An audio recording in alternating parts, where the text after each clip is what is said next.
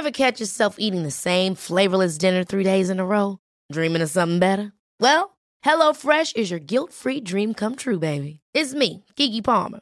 Let's wake up those taste buds with hot, juicy pecan-crusted chicken or garlic butter shrimp scampi. Mm. Hello Fresh. Stop dreaming of all the delicious possibilities and dig in at HelloFresh.com. Let's get this dinner party started.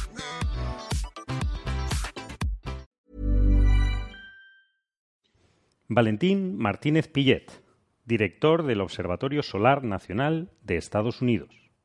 Hola, soy Valentín Martínez Pillet y yo también escucho Coffee Break desde Colorado cuando no puedo dormir. Gracias por todo.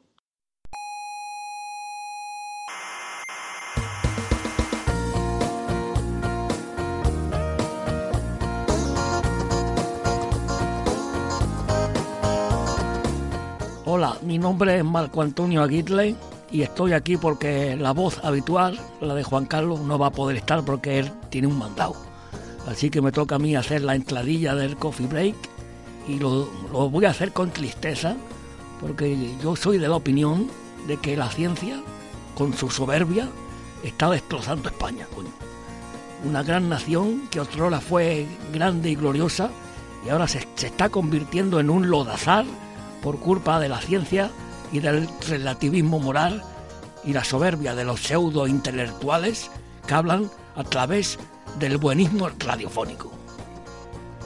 Aquí comienza Coffee Break, la tertulia semanal de la actualidad científica.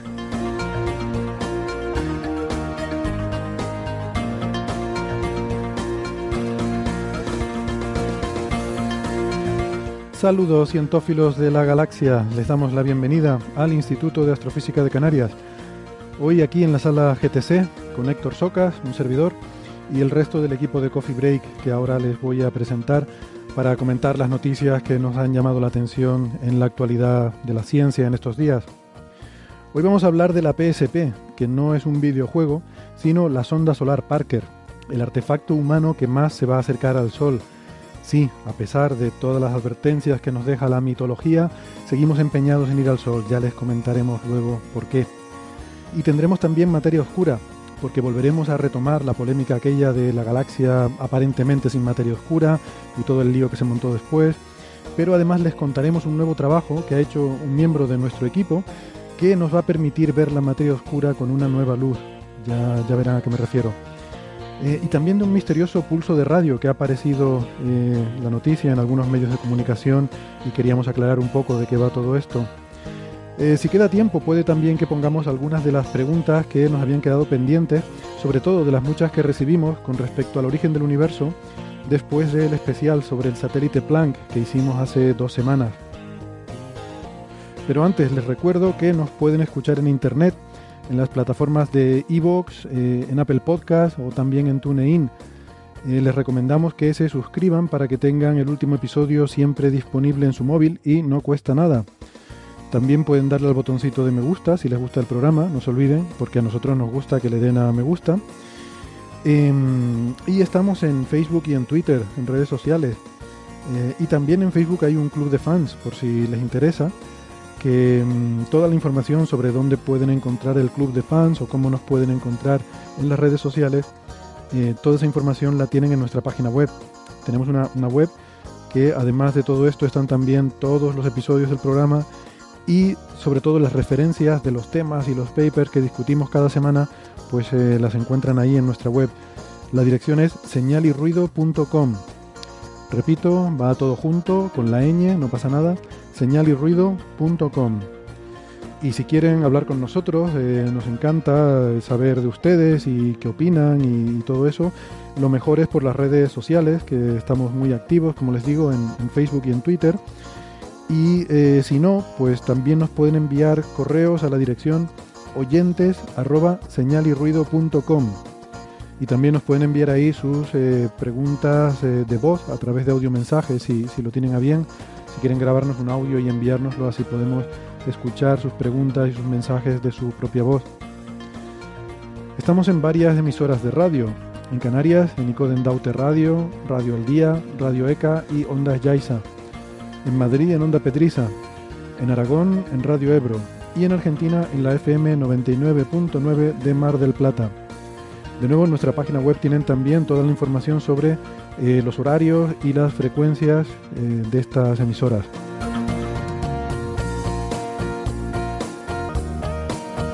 Hoy me acompaña aquí en la sala GTC Nacho Trujillo. Hola Nacho. Hola Héctor, ¿qué tal? Muy bien, encantados de tenerte de vuelta. Sí, con sueño, pero estoy de vuelta. Sí, sí, ya te veo ahí con las ojeras. pero bien. La paternidad, bien. Lo, va, lo vas llevando bien. Eh, yo sí, la niña está genial. yo estoy más cansado, pero bien. bueno, muy bien, nos alegramos. Eh, Héctor Vives, hola. Buenas. ¿Qué tal? Y en la pantalla por videoconferencia tenemos a Alberto Aparici. Hola Alberto. Hola, hola a todos, ¿qué tal? Bien, bien. Alberto está bien en una, una catedral. Eh... sí, me he metido en la catedral del conocimiento para hablar ahí. Es que bueno, se le escucha con un poquito de eco, pero es porque está en un despacho vacío. Así que eh, esa es la razón. Y tenemos también a Francis Villatoro. Hola Francis. Hola Francis. ¿Qué tal? Aquí estamos en Málaga. Muy bien. Pues eh, bueno, he olvidado decir los alias de Twitter, el de Nacho. Has olvidado decir todas las cosas. He olvidado decir todas las cosas. Bueno, Nacho y los dos Héctors, investigadores del Instituto de Astrofísica de Canarias, Alberto Aparici, eh, comunicador científico en el Instituto de Física Corpuscular de Valencia eh, y el programa de la Brújula de la Ciencia en Onda Cero y Francis Villatoro, profesor de la Universidad de Málaga. No, te faltó decir y podcast El Aleph también. El Aleph, el podcast El Aleph, efectivamente. Cierto, que es el podcast del que hablamos sin decir el nombre Exacto. la semana pasada. No hay que decirlo porque es solo para listos, solo, solo el penitente pasará. Solo el que lo encuentre es merecedor de escucharlo. Claro, es que si decimos el nombre y lo deletreamos y tal, entonces cualquiera lo puede encontrar. Qué gracia tiene eso, ¿no? Pero recuerdo estar escuchándolo, ¿no? Y cuando, e intentar ir a buscarlo y supuse, claro, por, eh, que era el Aleph. Pero cuando te metes en, los, post, en los podcasts de Evox y buscas el Aleph, salen eh, tropecientos Aleph. Con lo cual, efectivamente, el, el, nombre hace honor a, a, su significado y hay infinitas posibilidades. ¿no? ¡Qué grande! Hay un multiverso de Aleph. bueno, eh, pues nada, una cosa, me han llegado varios comentarios, yo no sé si a ustedes, por esas redes sociales, que por cierto no hemos dicho los alias, pero Nacho no tiene Twitter, pero está en Facebook. Héctor es arroba Dark Sapiens en Twitter. Alberto Aparici es eh, arroba Ciencia Brújula. Y Francis es arroba Emulenews. Eh, y un servidor es arroba Hsocas Navarro. Que llevamos un par de episodios muy duros. Eh, se nos ha quejado la gente el episodio 173 y el 174. Bueno, el 173 era un especial, ¿no? Era sobre mm. Planck, entonces es normal que, que la cosa fuera un poco un poquillo técnica. Y bueno, el 174 pues nosotros en estado puro, esto que te pones a hablar y te olvidas de que hay gente escuchando, ¿no? Pero bueno. en el pasado se veía la cara de Héctor Socas cada vez que nos enrollábamos en un tema y él quería cortar para pasar al siguiente o terminar el programa. Nosotros seguíamos hablando y él uh, no decía nada, no interrumpía, pero ponía cara de yo quería cortar ya. Bueno, no pasa nada. El que, el que quiera saltarse algo se lo puede saltar en el podcast. Es la ventaja que tiene. No me, no me gusta cortar cosas. Eh, bueno, mm, entonces nada, pero hoy a ver si voy a intentar, eh, no sé, que, sea un poquito más, más digerible. Que, bueno, al fin y al cabo tampoco es la prioridad. Yo creo que venimos aquí a divertirnos y si como, como subproducto pues resulta que a alguien le gusta escucharlo, pues genial, ¿no? Pero, pero yo la verdad es que me lo paso bien charlando con ustedes. Em, lo primero que sí me gustaría empezar el programa es mandando un saludo a nuestro amigo y miembro del equipo, Ángel López Sánchez, arroba el lobo rayado, porque, bueno, como ya han visto los que, los que lo siguen en redes sociales, pues eh, ya lo ha comentado, ¿no? Que está, está malito, tiene un problemilla ahí de salud, que no se alarme nadie, no es nada grave, pero bueno, tiene una, una enfermedad autoinmune y, ya lo puso él en Twitter que va a estar un tiempo retirado, descansando y recuperándose, ¿no? Así que queríamos mandarle eh, muchos ánimos a Ángel. Muchos eh, ánimos también, sí. Sí, sí. Que bueno, en fin, esto es una, es una enfermedad que se cura, que no... Pero hay que decir que Ángel es elegante hasta para las enfermedades que coge, ¿no? Se coge las enfermedades más raras, las del Doctor House. Sí, pues eso, es, exactamente lo que iba a decir, que de mucho ánimo a Ángel, que se ponga bien pronto, pero que es la primera persona que conozco que ha cogido una enfermedad que salía en House, el síndrome de Guillain-Barré. Al parecer tiene una prevalencia de una cada 100.000, algo así. Así mm. que ahí vemos que, que Ángel es, es especial. Es un 5 sigma, ¿no? Debía alguien decirle, hasta enfermando divulgas, porque nos haces buscar información sobre la enfermedad y tal. Exactamente. Hasta para eso. Que bueno, que es una enfermedad rara y lo, el problema con esta enfermedad rara suele ser diagnosticarla, ¿no? Pero por mm. suerte tiene ya el diagnóstico y entonces pues no, no pasa nada, se cura, no, no hay que alarmarse, pero va a llevar tiempo, porque eso sí, es una enfermedad que lleva una recuperación muy lenta y, y claro, supongo que parte de la dificultad debe ser para alguien que está acostumbrado a llevar un ritmo de vida frenético, como es su caso, pues de repente tener que parar todo y estar meses, porque esto va a llevar meses, eh, pues, pues bueno, hay que cambiar un poco el chip y nada, centrarse en descansar, en recuperarse bien. Y, nada, yo quería mandarle ánimos de, de, una forma con un audio específica, especialmente dedicado para él, con este, con este aullido a nuestro lobo favorito.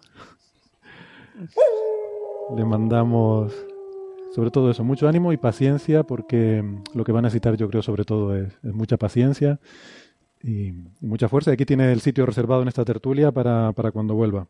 Mm. Ángel, un abrazo. Recupérate. Un abrazo, recupérate. Bueno, eh, otra cosa, y cuando digo que le tenemos el sitio aquí reservado, eh, claro, lo digo metafóricamente porque este, esta silla que tengo aquí al lado, pues ahora es la que estamos usando, pero, pero en el futuro cercano probablemente vamos a cambiar un poco de, ubicación y queríamos pedirle ayuda a los oyentes, a ver si nos pueden echar una mano con una cosa. Resulta que mm, aquí en el Instituto de Astrofísica, mm, pues tenemos problemas porque hay muy poquitas salas y por eso a veces nosotros vamos itinerando teníamos, tenemos la sala Omega, que es la, que solemos utilizar, pero a veces se, usa para otras cosas y tenemos que buscar otro sitio.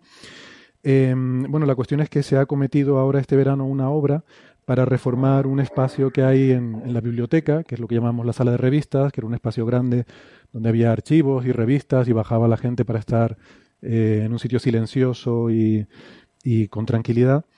Y pues ahí se, han, eh, se ha hecho una obra para, para hacer unas salas nuevas de reuniones que, que hacían falta, estábamos faltos de espacio y la verdad es que la biblioteca se usa menos que hace unos años porque hoy en día, mm, claro, todo está en Internet.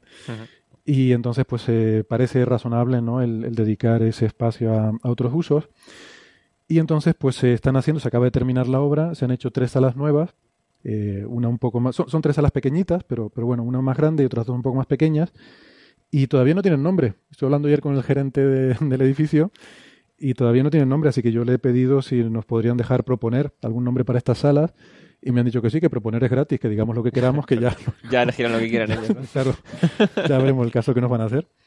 Pero bueno, por lo menos podemos proponer algo y yo había pensado pues que igual podemos trasladar eso también a los oyentes y, en fin, que si quieren hacernos a su vez llegar sus propuestas, pues que lo pueden hacer y que ya nosotros también las ignoraremos. Vamos, que hay una serie de, pasos aquí, ¿no? Que los oyentes nos manden propuestas, que nosotros, pues, eso las ignoraremos y ya nosotros, de lo que salga, mandaremos otra propuesta a la dirección del centro, que también la ignorará convenientemente. Somos demasiado, demasiado honestos, ¿no? Ya, igual científicos. esto no debería decirlo, ¿no? Somos científicos, se nos nota aquí bastante. Sí, igual esto no debería haberlo dicho, pero bueno. Total, que si quieren proponer nombres de cosas que tengan relación con la astronomía, eh, pues em, genial. Tenemos una primera, una primera propuesta para darles una idea que a mí personalmente me gusta, que es llamarlas, eh, como una sala es más grande y las dos, otras dos son más pequeñas, Marte, Fobos y Deimos. ¿Vale? La más grande Marte y las otras dos más pequeñas, Fobos y Deimos. Y entonces nosotros haríamos el coffee break en la sala Deimos. Que no sé si he dicho, pero bueno, la idea es que una de estas salas pequeñas se pudiera, se pudiera dedicar a que la, pudiéramos usar nosotros con más regularidad. Pero bueno, que si hay alguna idea mejor, Mm, tiene que ser, insisto, algo relacionado con la astronomía. Hombre, si pueden ser tres objetos que estén relacionados entre sí, mejor, porque son tres salas que están juntitas, una al lado de la otra. Y que, eso sí, que sean nombres sencillos de, recordar y de pronunciar, ¿no? Sí, no como cuando pasó con los objetos transneptunianos que empezaron a nombrar con deidades un poco difíciles de decir. No lo digo porque otra de las propuestas que hay por aquí es la de las estrellas del cinturón de Orión, mm. que queda muy bonito, ¿no? Las tres estrellas del cinturón de Orión. Pero claro, luego A mí eso me gusta mucho, ¿eh? Me, parece, porque además son tres objetos, están al lado, son muy notables. A mí eso me gusta mucho. Sí, pero ¿sabes lo que pasa? Que se llaman, lo tengo que leer, se llaman Alnitak, Alnilam y Mintaka. Entonces, claro, Está muy bien, pero ya te imaginas a la gente cuando le dice, oye, quedamos en la sala al NITAC. No, no, pero si ya hemos quedado en la Alnilam, vaya, ¿no? Ya, sí, es verdad. Yo me aprendería, hay una que empieza por A y hay otra que empieza por M y ya está. Hay dos que empiezan por A. Sí. Ya, ese es el problema. Pero es que son nombres árabes. O sea, el al es el, Es árabe, el artículo. Y además están mal, eh, o sea, eh, es una, estos nombres son una derivación incorrecta de la ortografía Claro. árabe, bueno, yo qué sé. En fin, pues eso. A mí, la de Marte, Fuegos y Deimos, me gusta la propuesta, pero luego se pueden hacer eh, juegos de palabras con los nombres, porque Fuegos y Deimos significan como pavor y terror, ¿no? ¿Así? Sí, sí. Entonces, Miedo, miedo y terror, creo, ¿no? Sí, miedo y terror, solo entonces, miedo y Deimos me suena cuando a algo algún alumno le pida el tutor reunirse en la sala Deimos, el tutor de tesis, Hombre, sería, sería bastante apropiado, pues estas salas están eh, en los, en los sótanos del instituto, Sí, sí. un poco en las catacumbas. en fin, que una de las cosas que había que hacer es asegurarse de que tenía una ventilación adecuada por el tema del radón y demás. madre mía. Eh, Está claro, Héctor, hay que buscarle nombres de objetos astronómicos nombrados en honor a deidades del inframundo, ¿no? Ah, O sea, ti- tiene que ser Plutón, Eris y, y. Sedna o alguna cosa de esta. qué bueno. Ceres. De hecho, estaba, estaba escuchando el principio del el Aleph, de los tres divulgadores bajando por unas escaleras a un sótano oscuro y polvoriento, y estaba imaginándome que a lo mejor eso seremos nosotros yendo a hacer ese podcast. Hombre, podríamos, podríamos proponer, Ojo, ten cuidado que no te aparezca un puntito brillante ahí y la cosa se, Se lía luego, ¿no? se Podríamos convierte en un proponer- crossover. podríamos proponer que la sala principal se llamara Coffee Break y la de al lado señal y la otra ruido, ¿no? Pero nadie querría ir a la sala ruido. Bueno. Nunca. Todo el mundo iría a la sala del coffee break. Que nos conocemos. Bueno. eh, y ya que estamos hablando de Marte, lo podemos hilar con el comentario de, bueno, una, una curiosidad un poco tonta, pero se, mm, se cumplieron el día 6 de agosto, eh, se cumplieron seis años del aterrizaje del rover Curiosity en Marte. Y hay una, hay una curiosidad de Curiosity que yo no sabía, que es que eh, bueno, digamos que el día 6 de agosto en el cráter Gale de Marte eh, se escuchó, si se pudiera escuchar sonido en Marte, que Aquí es tengo que comentar una cosa. Sí, Lo, dilo y luego lo... vale. Pues se escuchó este sonido en Marte, un sonido de otro mundo.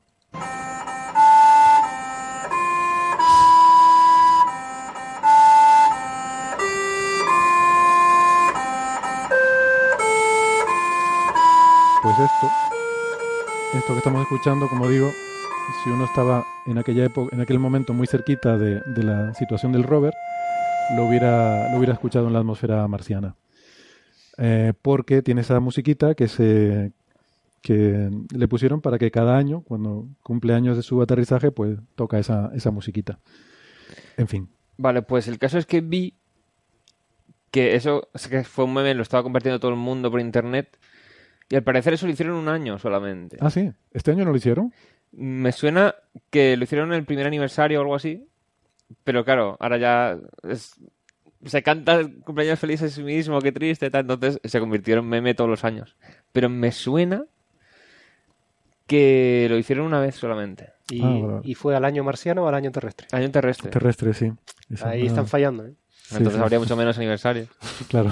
A mí, a mí hay una cosa que me sorprende de esto y ade- además me- nunca me lo había preguntado, me acabo de dar cuenta ahora, que es que ¿para qué necesita Curiosity un, un, eh, un, un micro o un, Un altavoz? altavoz, ¿no? sí. O sea, eso, Pero- eso no es lo típico que, joder, esto pesa y no lo queremos mandar porque queremos llevar el menor peso posible. Y Me si han puesto te- un altavoz que solo si necesita... Pero es entrar que no es un altavoz, realmente.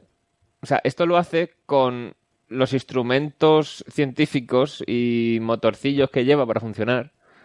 Ahí va. Sí, sí, sí. Es, pues ya se ve están los- probando los instrumentos y ven que hacen ruido y a alguien se le ocurrió la idea de combinar movimientos de diferentes partes del instrumento para que formara la melodía. O sea, de hecho, o sea, hay vídeos en internet Por eso, donde... por eso suena así, como si fuera Claro. una cosa de 8 bits, pero Claro, peor, claro. ¿no? Es como, es como un órgano del siglo XIX. Bueno, yo creo que esa es la versión oficial, ¿no? La versión real debe ser que es necesario comunicarse con alguna entidad en Marte. Pero no se lo oculta. Es decir, venimos en son de paz. Pero sí, para eso si buscáis en internet hay canciones enteras hechas con disqueteras y cosas así. Esto es algo parecido. Sí, hay algunas muy mm. espectaculares. Mm. Es verdad, suena como un buzzer, ¿no? Sí, una cosa que vibra. Claro, son vibraciones. Eh, voy, a, voy a autocorregirme porque he dicho que sonaba como un órgano del siglo XIX y en el siglo XIX los órganos sonaban maravillosamente bien como órgano de iglesia. Suena como, como, un órgano del siglo IV antes de Cristo o algo así. Suena como la grabación de un órgano en el siglo XIX. Exacto. Exactamente. Que bueno, una, una, de las derivadas curiosas de esto es la propagación del sonido en Marte, ¿no? Que es un mm. tema en fin, que, que da, da, para comentar cosas interesantes, porque efectivamente eh, la atmósfera es tan tenue que, se propaga, el sonido se propaga con mucha dificultad, rápidamente se amortigua. Entonces es muy difícil. Em, de hecho, en, las películas buenas, como por ejemplo El Marciano, los astronautas se comunican por, por radio.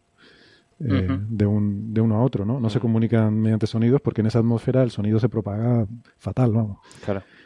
Bueno, em, uno de los temas importantes de esta semana eh, es el, el, inminente lanzamiento de la sonda solar Parker. Eh, la Parker Solar Probe, que lo digo en inglés porque sus siglas son la PSP, que se parece mucho, bueno, se parece, suena a videojuego, ¿no? Suena a consola de juegos. Eh, yo creo que esta gente con los acrónimos no, no son muy buenos, ¿no? Con poniendo nombre a las cosas. Pero en este caso creo que, o sea, una persona que es eh, comunicador científico, creo que de la página de la Planetary Society, dice, hoy he aprendido que si llamas en el artículo a la sonda PSP, se enfadan contigo. dicen que hay que llamarla Parker, a secas. Ah, bueno. no le gusta que se use el acrónimo porque le han puesto el nombre para que sea el nombre de la sonda y ya está. Bueno, pues me parece bien. Esta sonda se conocía originariamente el proyecto. Era, originalmente era la Solar Probe, la sonda solar. Eh, después de ahí hubo que hacer una serie de cambios y se pasó a llamarse, se cambió el nombre porque hubo que cambiar completamente la misión eh, y pasó a llamarse la Solar Probe Plus, el, sí, el Sonda Solar Plus. Y recientemente, el, creo que fue el año pasado, ya se le decidió cambiar y poner la sonda solar Parker en homenaje a Eugene Parker, que probablemente es el físico solar más eh, destacado de, mm, del siglo XX eh, y una figura fundamental. ¿no? Fue el padre de, de la magnetohidrodinámica solar y uno de los primeros en empezar a eh, por ejemplo, se le, a veces se le atribuye incorrectamente el decir que fue el que predijo la existencia del viento solar, no, no es realmente eso, pero sí fue quien desarrolló eh, una, bueno, una forma, un modelo de, cómo sería este, este viento solar. También lo que sí él predijo fue la existencia de lo que se llama la espiral de Parker, que es la forma que tiene el campo magnético eh, solar en el medio interplanetario, tiene una forma espiral.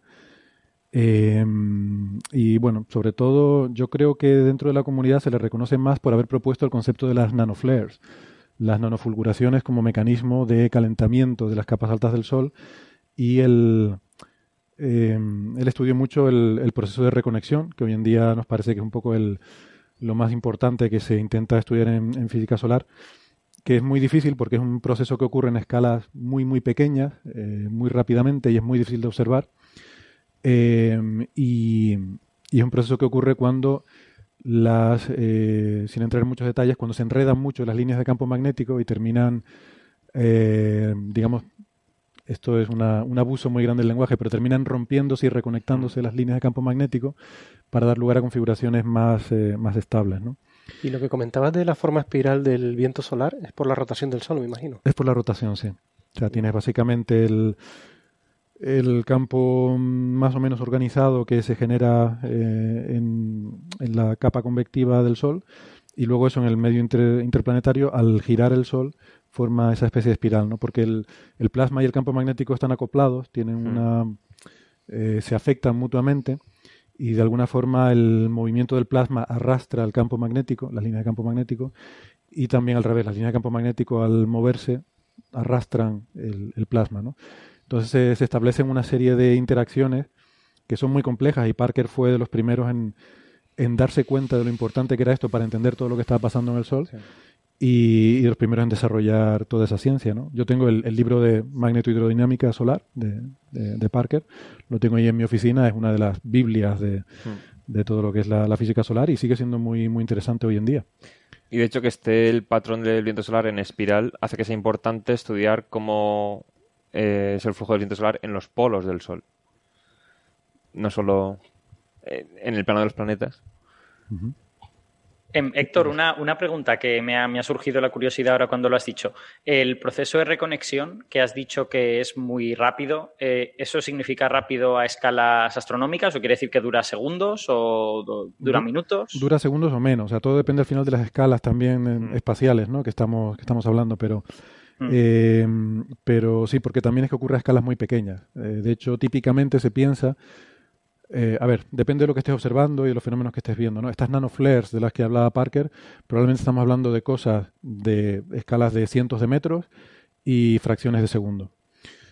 Esto en lo que consiste en lo siguiente. Resulta que tú tienes, no, quiero enredarme mucho con esto, ¿no? pero eh, el que se enreda es el campo magnético porque eh, se genera en las capas profundas del Sol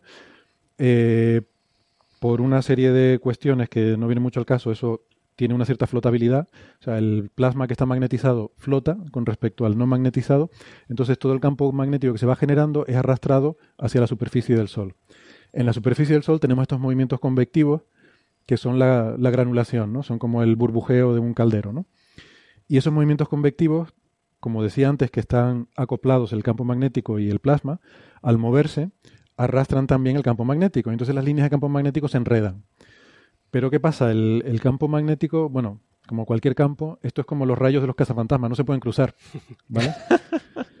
Pero no porque esté prohibido, sino porque eh, matemáticamente un campo no puede, no pueden cruzarse las líneas de campo, ¿no? Eh, eh, lo, que, lo que acaba pasando es que, mm, además esto fue una cosa que demostró muy bien Parker, las líneas de campo se comportan como si tuvieran una propiedad elástica. Es decir, el campo magnético quiere estar estirado, quiere que las líneas de campo estén lo más rectas posibles.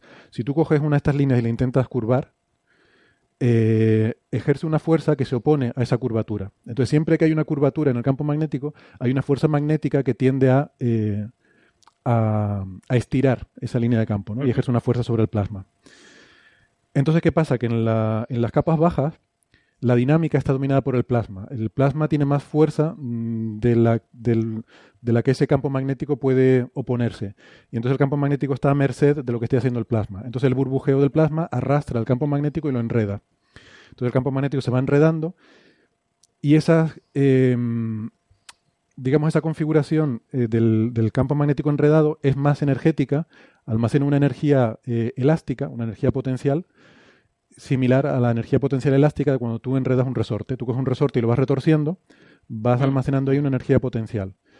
Esa energía potencial la tiene el campo magnético. Eh, si tú dejaras de retorcerlo, él inmediatamente tendería a, a, deshacerse de esa, mm, de esa complejidad topológica, de esa torsión, y, tiende a moverse en la dirección contraria. ¿no? Entonces, a medida que tú lo enredas, vas almacenando energía potencial eh, magnética en este caso. Entonces, bajo ciertas condiciones, cuando te sales de la MHD ideal, eh, resulta que se puede dar un fenómeno que en MHD ideal no se puede dar, pero cuando te sales de las condiciones ideales se puede dar un fenómeno en el cual el campo magnético es capaz de moverse a través del plasma. O sea, ese acoplamiento deja de, cumplirse y entonces el campo se puede deslizar y puede mm, dar lugar a esta reconexión, en la cual si existe una configuración geométricamente similar, pero de menor energía, eh, el campo magnético puede dar un salto a esa configuración de menor energía y libera de forma violenta el, exceso de energía que tenía acumulado. ¿Vale? Y la analogía. Que en, el, en el fondo eso significa que le pega un empujón a las partículas del plasma, ¿no? Y salen en todas direcciones. A todo. Bueno, le pega, primero lo calienta muchísimo y sale, pero sale en las direcciones del campo magnético, porque sigue habiendo una dirección privilegiada que es la que establece el campo magnético, entonces generan dos chorros que tienden a estar colimados con la dirección del campo magnético nuevo, resultante después de la reconexión. ¿vale? Para entenderlo ah, intuitivamente y, tratar de que no sea demasiado duro el episodio, volvemos a la analogía del resorte. Tú coges un resorte, lo empiezas a enredar y vas acumulando energía, ¿vale? Energía potencial elástica. Si te pasas de enredarlo, entonces ya te sales del régimen del resorte y se rompe. El material llega a un límite de resistencia, el resorte se rompe y salta, mm, libera de forma violenta esa energía que había acumulado. Pues aquí pasa exactamente lo mismo. El movimiento del burbujeo que tiene lugar en el Sol va retorciendo ese resorte que es el campo magnético, lo va retorciendo hasta que ya no aguanta más, se rompe y eso es lo que es la reconexión. La reconexión es el proceso por el cual se rompe el, resorte y libera esa energía que tiene, que tiene acumulada. Entonces, cuando eso ocurre a grandes escalas, eso es lo que vemos en estas animaciones, las que vemos erupciones con eyecciones de masa coronal, hmm. que puede lanzar plasma al espacio. Cuando ocurre a escala, mm, entre comillas, microscópica, o sea, microscópica para lo que nosotros podemos resolver, que pueden ser kilómetros o decenas de kilómetros, eso es lo que son las nanoflares, eh, las nanofulguraciones, de las que hablaba Parker, que se piensa que puede ser uno de los contribuyentes importantes al calentamiento de las capas altas. porque, porque números son mucho más, el, más numerosas, digamos, que las grandes. ¿no? Exactamente. Las grandes ocurren... Y están continuamente. Y están continuamente. O sea, la idea sería que habría un millón por segundo en todo el Sol ocurriendo. ¿Y cuando uno hace esos números cuadra con la temperatura? Cuando uno hace los números sí, pero necesitas un cierto número de nanoflares que no sabemos si, si eso es lo que ocurre en realidad. ¿Porque aún no se ha llegado tecnológicamente a resolver esas escalas? Porque no se ha llegado tecnológicamente a resolver esas escalas, estamos hablando de kilómetros, y porque las simulaciones eh, no funcionan en ese régimen. Nosotros podemos hacer simulaciones muy buenas de lo que es la superficie y de la superficie para abajo. Pero en lo que es las capas más altas, la cromosfera y la corona, bueno, la cromosfera sobre todo, que es la interfaz, eh, no somos capaces de hacer simulaciones realistas todavía de esa capa. ¿Porque es un medio muy tenue o por qué? Porque, eh, digamos que el, o sea, para tú hacer una simulación eh, de un fluido, tú tienes que ser capaz de tener un paso temporal suficientemente pequeño para poder resolver la propagación de ondas en ese fluido. Si no, lo que pasa es que la simulación se desestabiliza y con el tiempo se van acumulando los errores y te, ¿sabes? te diverge. Eh, el código casca. Entonces, una cuestión simplemente de potencia de cálculo. Es una cuestión de potencia de cálculo. No tenemos ordenadores suficientemente potentes para resolver eso, porque el problema es que en esas capas el campo magnético domina y la velocidad de las ondas de Alfvén es de cientos de kilómetros por segundo o, incluso más. Son velocidades tan altas que tú necesitarías tener paso temporal de décimas de segundo. Es decir, tienes que tener una caja que sea de megametros de, de tamaño, ¿no? X y Z, y tienes que hacer una simulación con un paso temporal que sea de menos de fracciones de segundo y tienes que resolver procesos que duren horas. ¿Vale?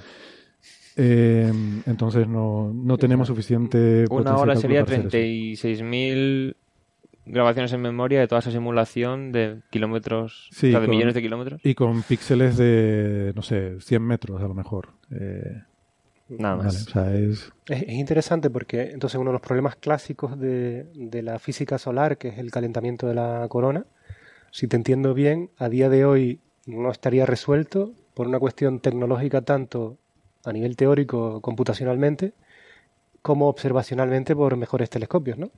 Claro. Esa es la idea, digamos, a día de hoy. Hay claro, hay teorías, ¿no? El problema es que las, hay muchas teorías pero que no están suficientemente comprobadas, ¿no?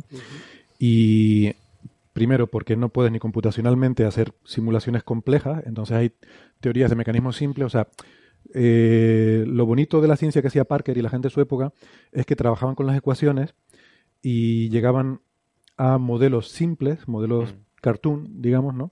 De procesos físicos que pueden estar ocurriendo. Pero según hemos ido desarrollando simulaciones, nos damos cuenta de que efectivamente eso ocurre, pero luego eso está rodeado de toda una plétora de otros fenómenos que son mucho más sutiles, que analíticamente son imposibles de que te dieras cuenta de que eso está ahí.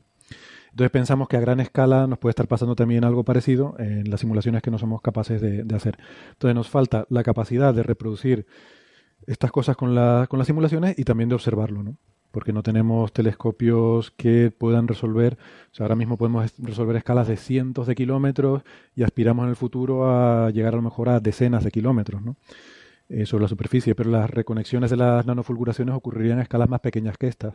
Y luego hay teorías competitivas, ¿no? Hay gente que piensa que no son estas nanofulguraciones, sino que son ondas de Alfvén que disipan energía en la corona y en la cromosfera las que son responsables del calentamiento, que es otro mecanismo distinto. Probablemente todos estos mecanismos que se proponen estén funcionando simultáneamente, ¿no? Pero no sabemos cuánto, cada uno de ellos, cuánto contribuye, ¿no? Eh, Marian decía una vez, me, me hizo mucha gracia y siempre lo, saco a colación, que eh, bueno, resulta que en física solar, cada vez que tú quieres sacar un paper en Nature o en Science, tienes que decir que has encontrado un mecanismo para calentar cromosfera y corona, ¿no? Entonces, Marian suele decir que el problema es que ahora hay demasiados mecanismos. O sea, todo el mundo publica sus papers diciendo, con este mecanismo calentamos la cromosfera y la corona. Ahora, el, misterio a día de hoy es por qué la corona está tan fría, solo a un millón de grados, porque con tantas posibilidades que hay para calentarla. Parece lo extraño es que esté tan fría. Entonces, a ver, la sonda Parker se va a entrar en la corona solar, pero no va a medir estos fenómenos, ¿no? Va a medir otras cosas distintas. Bueno, puede medir estas cosas en la corona, algunas de estas cosas en la corona. El problema es que eh, estas cosas como las nanofulguraciones y las ondas de Alben, sobre todo la cromosfera, sería el sitio interesante para verlo, mm. porque es donde comienzan a, ocurrir y es donde compiten el, el, dominio del plasma y el campo magnético. Ahí es donde cambia. Mm. Por debajo el que domina es el plasma y por encima el que domina es el campo magnético. La corona en principio es una, una, región relativamente simple en la que domina el campo magnético. Y por eso cuando ves la corona tiene la forma, lo que ves son eh, como un imán, las líneas de, ves las líneas del campo magnético. Porque ahí lo que domina es el campo magnético y el plasma está obligado a moverse, a hacer lo que diga el campo magnético, ¿no? Entonces, la sonda Parker, que es a lo que vamos, es una sonda que se va a acercar mucho al Sol, es el, el aparato que ha hecho el ser humano que más se va a acercar al Sol y va a llegar a... Lo que pasa es que no va a tocar el sol. Quiero decir que se, se usa mucho este titular de tocar el sol. A mí al principio me, me daba un poco de rabia, eh, aunque luego he entendido un poco por qué se usa este titular. A ver, tocar el sol. Eh, digamos que... ¿Hasta dónde cuentas sol? Hasta dónde cuentas sol, exactamente. La definición que ponemos de la superficie del Sol es lo que llamamos la fotosfera, que es donde nos viene la luz que vemos, ¿vale? Cuando tú miras el Sol en el cielo, que no se debe hacer, pero bueno, ese disco eh, lo que, ese disco que se ve es lo que llamamos la superficie del Sol. Entonces, la sonda Solar Parque se va a acercar hasta 8,8 veces el radio de ese Sol. Entonces no va a tocar eh, esa, esa, bola, eh, esa esfera que, vemos en el Sol. Lo que pasa es que sí es cierto, y a lo mejor de ahí viene la interpretación esta del titular este, que, que, se usa mucho, que mm, sí que va a estar volando por la corona solar y va a hacer medidas de las partículas de la corona. Entonces, en ese sentido, sí que estaría de alguna forma tocando la corona, ¿no? Pero claro, la corona también, ¿hasta dónde llega la corona? Es que no, es una cosa que se acabe en un sitio, ¿no? O sea, técnicamente la corona llega, llega hasta la Tierra. O sea, la Tierra está eh, embebida en la corona solar. Estamos viajando. Claro, la, corona se convierte en viento solar en un momento dado, ¿no? Entonces. Claro, pero es. ¿Pero dónde? Es una definición, es una clasificación rara. Sí, sí, sí, está, está, claro, es arbitrario el punto. Podríamos decir que el Sol es toda la heliosfera, ¿no? Y que todo el sistema solar está metido en el Sol, ¿no? Exacto. si, tú le, si tú le preguntas a un físico esférico, te dirá que la corona solar llega hasta el borde de la heliosfera, que es el lugar donde el campo magnético solar mm, ya es tan débil que es comparable al, campo magnético interestelar. O sea, hasta los Voyager llega. Pues sí, eh, creo que acaban de pasar, ¿no? Me parece que acaban de pasar. Una que sí y otra que no. Sí. la, la, heliopausa, ¿no? Sí, sí. Sí. ¿Y esta sonda también va a hacer fotografías de la, de la superficie del Sol? O? De la superficie no. Entonces, esta es una sonda, por eso digo, eh, o sea, el tipo de ciencia que hace esta sonda se parece muy poquito a lo que, por ejemplo, hace nuestro grupo aquí, ¿no? Eh, esta sonda hace lo que se llama medidas in situ. O sea, vas a ir allí y vas a medir sobre todo partículas. Eh, lleva experimentos de partículas y va a hacer medidas del campo magnético ahí. Sería un detector de partículas móvil, digamos. Sí, bueno, tiene, tiene cuatro instrumentos. Uno son unas antenas, que es para detectar campo magnético en ese sitio. Entonces la sonda va a ir volando y va a ir midiendo el campo magnético en cada sitio por la corona. Luego lleva dos detectores de partículas, uno que es para eh, electrones, protones y núcleos de helio, y otro que es para partículas, mm, eh, en fin, otro tipo de iones o, eh, u otras partículas. Y, mm, bueno, otro tipo de iones básicamente, sobre todo carbono, oxígeno y nitrógeno, que es lo más abundante. Em, y luego lleva un pequeño, una pequeña cámara para hacer imagen. Eh, entonces va a ser una imagen, pero de la corona, no de la superficie. Claro. ¿Porque es demasiado brillante la superficie para la cámara o qué? Sí, la cámara está, lleva filtros para, para ver la corona, que es lo, que, interesa. Apuntando a la superficie del Sol, tiene un escudo protector para no quemarse la sonda. Mm. Básicamente. Sí porque va a pasar por una zona en la que va a estar a casi 1500 grados, ¿no? Si no, si no he leído mal. la sonda va a estar a, 1500 grados. O sea, aquí con las temperaturas quiero sacar otra, otro tema, ¿no? Eh, hemos dicho que la corona está a un millón de grados o más, o decenas de millones. Cuanto más lejos, más caliente. O sea, la corona a donde, donde estamos nosotros en la Tierra está a 100 millones de grados, ¿vale? Hmm. Pero no achicharra la Tierra. Es, muy es importante decir que cuando decimos que la corona está a un millón de grados, sí, está a un millón de grados, pero es un medio extremadamente tenue. Mm. Aquí lo hablamos una vez de ese tema eh, y les conté el cálculo de servilleta de que tú podrías poner la mano en la corona solar y no te quemarías. ¿Vale? Hmm. ¿Por qué? Porque es muy, muy tenue. O sea, el, las cosas intercambian calor. tú para enfriarte o para calentarte tienes que ceder calor o ganar calor de, un medio. Como la corona es tan tenue, no te puede dar calor. Entonces por eso tu mano no se quemaría. El problema de sondas como la Parker es que... Es los fotones. Es los fotones, es la luz. Eh, igual que a la Tierra nos calienta la luz que llega del Sol, evidentemente si te acercas mucho al Sol, eh, esa luz te calienta todavía más. Es la radiación del Sol. Entonces lo que necesitas es protegerte con una sombrilla. Necesitas tapar la luz del Sol. Y eso es lo que hace la sonda. Lo que lleva en la parte delante lleva un, enorme escudo de 3 metros, una, una, sombrilla muy grande, básicamente. Cuando se dice escudo, es algo para dar sombra a todo lo que va detrás. ¿Vale? A toda la instrumentación. De hecho, es una, es una sombrilla refrigerada, ¿no? O sea, se, calienta, se calienta el escudo y además tú tienes ahí una especie de, supongo que una especie de tuberías llenas de líquido que se llevan el líquido más lejos para que radie el calor en otras direcciones, entiendo. Sí.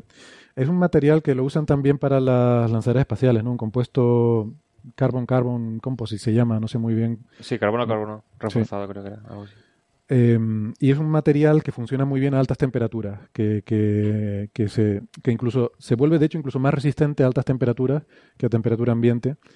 Y, y, es simplemente un material que va a soportar la temperatura que va a, a coger, que se va a poner a 1400 grados de temperatura. Mm. Em, y lo pones ahí, pues eso, para darte sombra. Está cogido con unos, unos soportes y, y, ya está. Entonces luego ya todo lo que viene detrás está temperatura ambiente. Temperatura ambiente en la Tierra. Bueno, quiero, aquí hay que recalcar que a esa temperatura la alcanza durante el perihelio, que son como 19 horas de una órbita de un año y pico, ¿no? Exactamente. O casi un año. Sí. Bueno, depende, o sea, va a ir haciendo órbitas distintas. Sí, se, se acerca a 8,8 unidades, o sea, radios solares, pero eso lo hace una vez en cada órbita, ¿no? Y las órbitas son de casi un año.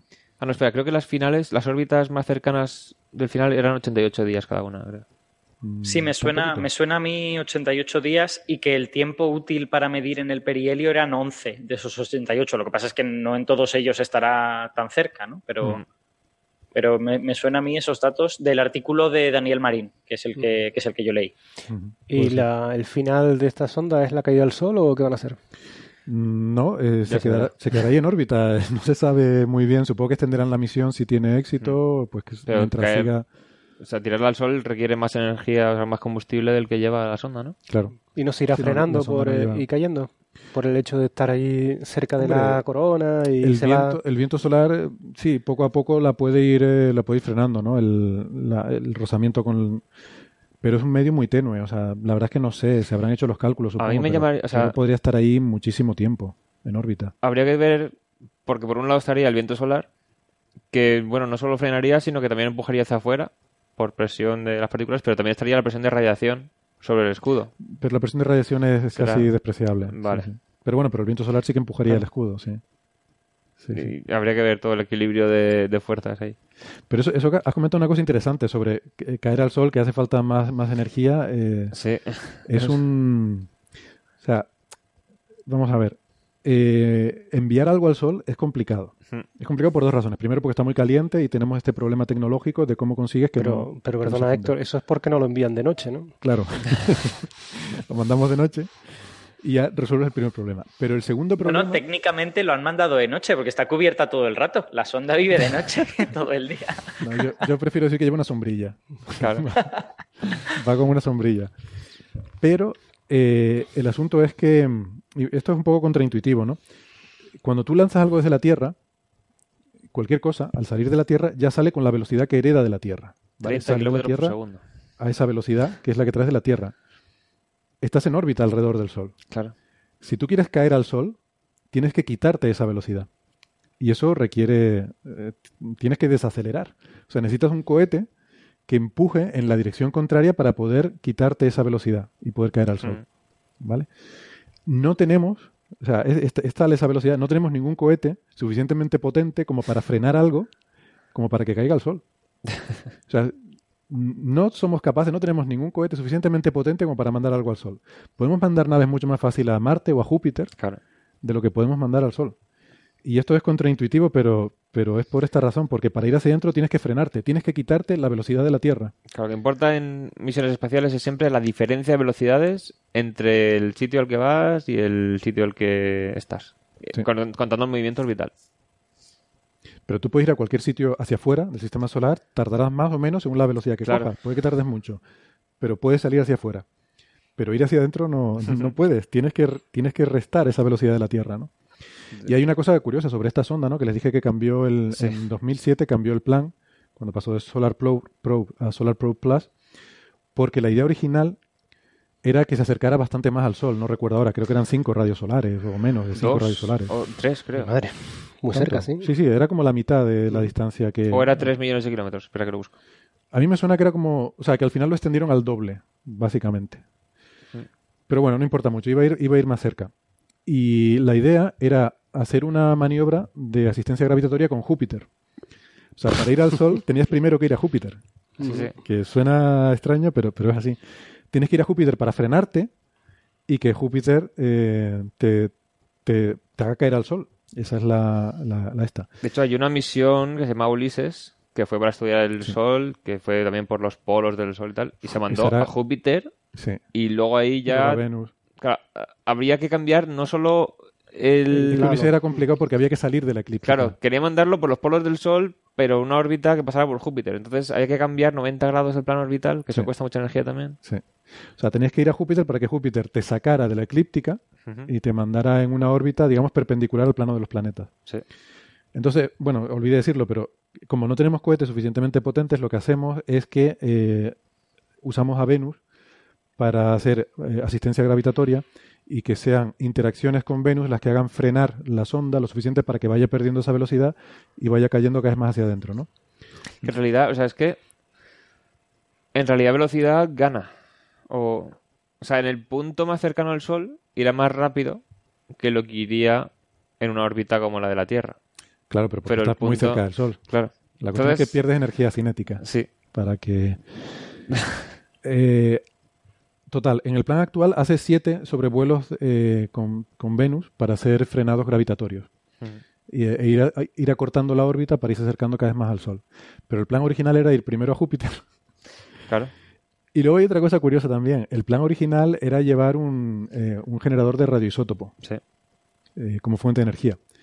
Porque llevar paneles solares, eh, bueno, no, no, había paneles solares que resistieran estos encuentros con, con el Sol tan cercanos paradójicamente, el cacharro que va a ir más cerca que, ninguna otra nave del Sol, no, no le puedes poner paneles solares. porque el Sol se los carga. Se los carga. bueno, entonces, como hubo que cambiar la misión porque no había dinero, le, hicieron un, lo que se llama un discope, ¿no? Le dijeron, bueno, eh, está muy bien, pero esto es demasiado caro. Tienen ustedes que recortar el presupuesto. Se cambió toda la misión, se hizo una misión menos ambiciosa en cuanto a cuánto de cerca ir al Sol. Y le pusieron más en el nombre. Y le pusieron más en el nombre. Para disimular el marketing queda muy bien. Em, Entonces, ahora, ahora que digamos ya hemos puesto todo esto en contexto, eh, ¿qué cosas va a ser capaz de, capaz de hacer esta sonda? Porque ya decimos que esto de las nanofulguraciones eh, igual no lo puede resolver, pero hay otras cosas que sí, ¿no? Hombre, hay otras cosas que sí. O sea, en principio podría haber reconexión si ocurre en la corona cuando está pasando y podría podrías observar la reconexión en otras escalas, en otros sitios. A lo mejor no la de la nanofulguración, pero en otro tipo mm. de, a otras escalas, ¿no? En otro tipo de procesos. Eh, y sobre todo se espera que a lo mejor, mm, probablemente, sea capaz de medir eh, in situ las ondas de Alben en la corona. Eh, entonces eso ah. estaría muy bien. Podría, debería poder medir el flujo de partículas de, de isótopos de helio 3 y 4, que eso también tiene implicaciones sobre la, el, el, flujo de nanofulguraciones, porque estas nanofulguraciones también pueden dar lugar a reacciones nucleares, mm. también pueden alterar relaciones isotópicas. Entonces hay predicciones eh, sobre eh, que digamos que dependen de ese flujo isotópico y eso lo podría medir la, la sonda. Em, bueno, o sea, hay, hay una serie de, de, medidas que sí pueden ser muy interesantes, ¿no? Y luego también la idea es combinarlo con telescopios en tierra. Eh, hubo la semana pasada una reunión conjunta con la gente que está haciendo DKIST, el telescopio solar en Estados Unidos, que está construyendo en Hawái, el telescopio de 4 metros, que nuestro colega Valentín Martínez Pillet, que además es oyente del programa, le mandamos un, un abrazo desde aquí, pues está muy involucrado en todo eso, ¿no? Él es el director ahora del Observatorio Solar Nacional de Estados Unidos y el que está haciendo este telescopio. Y también eh, para coordinar con la, futura misión del Solar Orbiter de la Agencia Espacial Europea, que va a ser otra sonda, también para acercarse al Sol, no se va a acercar tanto como la, sonda Parker, pero lleva una instrumentación diferente y este sí que va a ser imagen y va a ser magnetometría eh, de la superficie solar. Entonces, el, Solar Orbiter se lanzará en 2020, está previsto.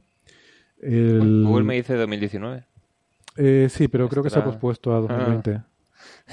Vale, justamente estaba buscando el Solar Orbiter. Creo, creo. Y ¿qué más? Pues, pues nada, estos tres instrumentos funcionando juntos, porque bueno, la sonda solar Parker se espera que se lance ahora, pero tardará años en llegar a su órbita. Bueno, que no, hemos dicho el ahora cuándo es, que estamos hablando de la sonda precisamente. Sí, el 11 de agosto es cuando está previsto que se. ¿Lo hemos llegado a decir? No, me suena. no, no, estoy seguro. creo que no, creo que no. Yo, de hecho no lo tenía apuntado y decía, pues esto será dentro de dos semanas. Cuando has dicho el 11, pues, he dicho. O sea, hablábamos esta semana de la sonda porque en principio el 11 de agosto empieza la ventana de lanzamiento. La ventana de lanzamiento. Es que se ha pospuesto un par de veces, porque estaba del 31 de julio, luego al 4 de agosto, luego al 6 de agosto y ahora al 11. se ha ido posponiendo por pequeñas cositas en la... ¿Cómo se llama esto? En la integración, ¿no? El encapsulado de, toda la sonda dentro del cohete y tal, pues ha aparecido alguna cosilla por ahí.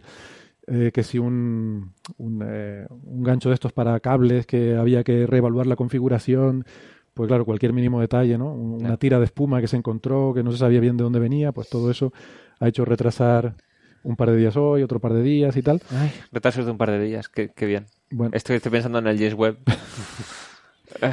bueno, no digo nada. Esto es asintótico, o sea, el James Webb cuando llegue su momento empezará con retrasos de un par de días, un par de días. Bueno, a ver, ojalá. Bueno, en fin, que nada, por terminar ya con esto entonces, pues llevamos mucho rato hablando de... Pero este era uno de los temas importantes a tratar hoy. Sí que yo creo que no se han currado mucho los nombres de los instrumentos, ¿eh?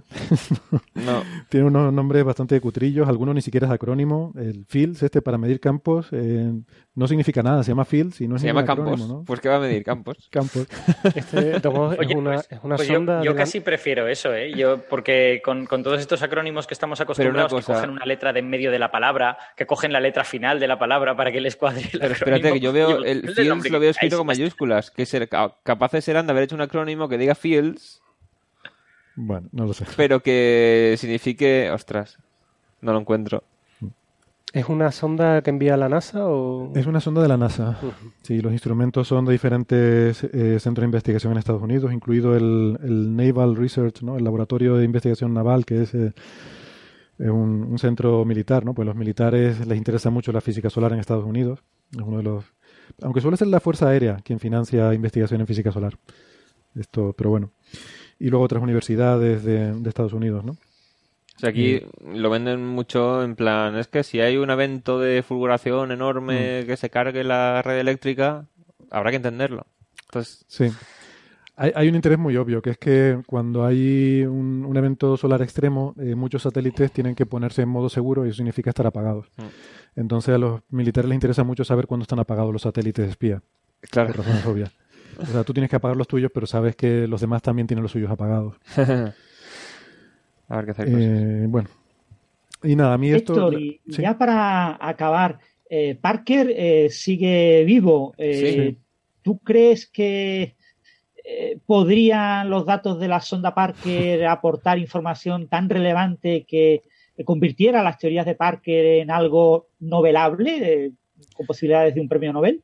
Yo creo que sí, yo creo que podría confirmar que las nanofulguraciones son el mecanismo fundamental de calentamiento y yo creo que eso le podría valer un premio Nobel. Eh, pasa que Parker está ya muy mayor, tiene 91 años. Perfecto para el Nobel, ¿no? Está, está perfecto para el Nobel, pero... Eh, hombre, no lo sé. Yo, la verdad es que tampoco, yo no tengo mucho conocimiento de, de qué es lo que valoran exactamente los comités y tal, pero mm, desde luego si hay un, si hay un novelable en física solar sería sin duda Parker. ¿Ha habido algún premio Nobel en física solar o no? Ni siquiera con lo de los neutrinos. Ni... Bueno, lo de los neutrinos pasa al final es de la gente de, partículas. ¿Le el premio a los detectores o qué? A Cajita, ¿no? Y esta gente, Callita. Sí, exacto. Es que en neutrinos tampoco se premió a los que hicieron el modelo de oscilaciones dentro del Sol, ¿no? Se premió a la, gente experimental que lo detectó. O sea que, eh, digamos que le queda un poco lejos. Sí. Y, ni siquiera el que. O sea, em, es que no recuerdo ahora el nombre. Eh, los que los o él que describió el mecanismo de fusión nuclear del Sol, toda la física de la fusión nuclear del Sol para decir que ese fue pero eso es de... a principios del siglo XX, ¿no? bueno, años 40 o algo así.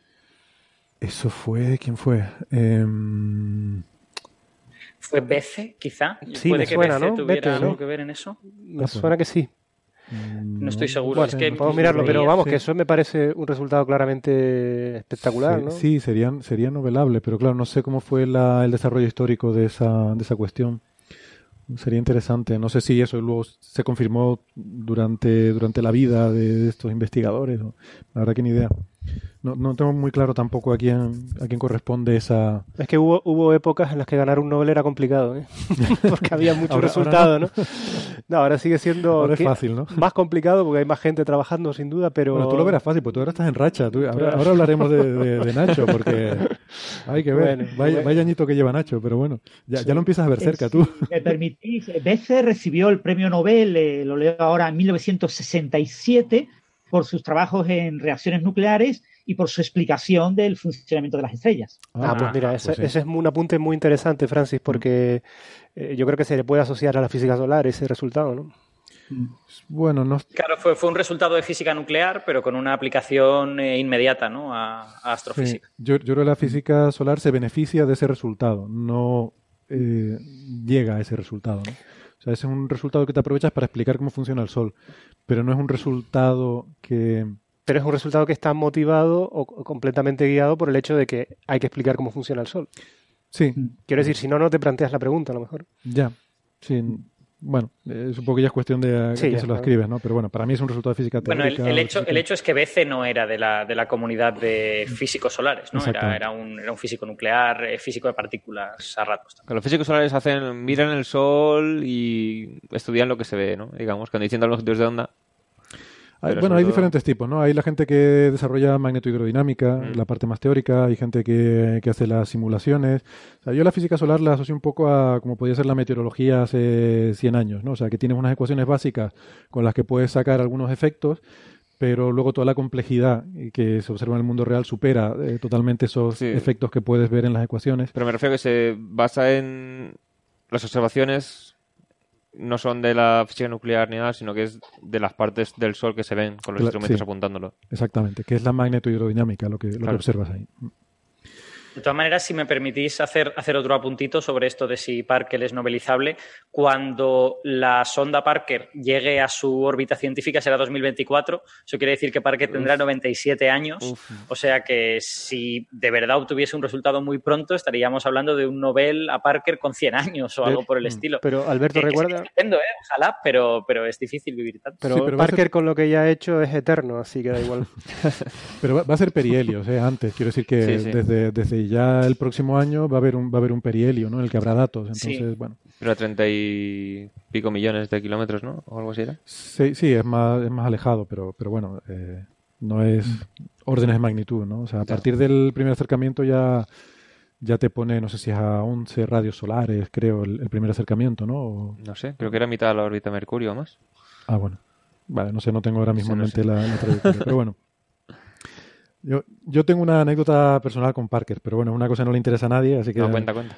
No, eso, si al final del programa hay tiempo, pues igual la, podemos contar, pero es una, es una tontería. A mí me hace mucha ilusión, pero porque yo lo, conocí cuando era estudiante. Pero, pero vamos, es una, una cosita de estas de, historias de la mili, que luego ya... Luego le cuento a ustedes cuando terminemos el programa. Que ¿tú, ¿tú, conoces personalmente a Parker y lo ves bien de salud y... Yo lo, conocí una vez hace muchos años, es lo que, lo que quería decir.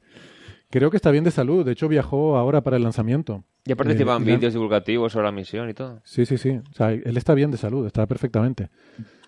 Sí, el premio Nobel más anciano fue un premio Nobel de Economía con 90 años, con lo que Parker, si, recibiera el premio Nobel con 100 años, pasaría a ostentar el récord en edad en un receptor del premio Nobel. Pero esa, estadística se va a ampliar porque la, esperanza de vida está aumentando, ¿no? Entonces vamos, vamos seguramente a superar esas estadísticas en los próximos años. Es cuestión de tiempo. es cuestión de tiempo, exactamente. Héctor, el software que tú tienes, Nicole, eh, puede o será usado para analizar los datos de la sonda Parker o no tiene nada que ver? No, no tiene nada que ver porque es lo que te decía, ¿no? La ciencia de la sonda Parker es lo que llamamos in situ, es, medidas in situ, medidas de partículas, ¿no? Eh, la ciencia que yo hago y la que hacemos la mayoría de, mi grupo y la gente con, con la que colaboro es lo que llamamos remote sensing, o sea, telescopios, básicamente. Medimos sobre todo polarimetría, espectropolarimetría, y a partir de la polarimetría que observamos, en la luz que observamos, eh, con herramientas como Nicole, por ejemplo, eh, y, otras que ha hecho otra gente, pues se intentan inferir eh, remotamente las condiciones de campo magnético, temperatura, tal, en la atmósfera solar. Pero ya estamos hablando no en la corona, sino en, digamos, a 500, 1000 kilómetros por encima de la superficie. Eh, en esa zona que es difícil de simular, justamente, ¿no? La zona que no podemos simular y es donde, bueno, las observaciones todavía tienen eh, una ventaja porque son las que, digamos, dirigen la investigación. Em, luego hay otras partes en las que la simulación va por delante eh, y hay cosas que podemos simular mejor de, lo que las podemos observar, que eso también es una cosa curiosa. Pero estas en concreto, de las que, las que yo hago, ahí va por delante la observación. Eh, bueno, pues vamos, si les parece, entonces a ir cambiando de tema. Yo les agradezco que hayamos estado hablando tanto rato sobre física solar, yo no lo esperaba. el sábado por la mañana, si todo va bien. Me pone contento, eh, no, solemos hacerlo mucho. Yo creo que te da justo tiempo ya de despedirte de los oyentes, me parece. A eso iba, a eso iba. no estoy muy acostumbrado a hablar aquí de física solar, así que me, hace ilusión. Hemos venido cada uno a hablar de nuestro libro. Cada uno a hablar de nuestro libro, pero hoy el programa es mm, para el libro de Nacho, entonces les aconsejo que se queden o que escuchen en la parte de podcast porque ahora vamos a empezar a hablar de materia oscura con Nacho, de, unas cosas muy chulas que ha estado haciendo. Y, por eso, bueno, si están escuchándonos en internet, pues eh, no tienen que hacer nada, vamos a seguir ahora con la conversación, pero si nos escuchan por la radio, pues nos tenemos ya que, despedir. Eh, pero les invitamos, eh, como les digo, a que nos escuchen en el podcast o por internet para seguir la conversación que vamos a tener ahora con Nacho sobre cuestiones de materia oscura. Así que nada, hasta ahora, volvemos en un segundo. Venga, chao. Hasta luego. Chao.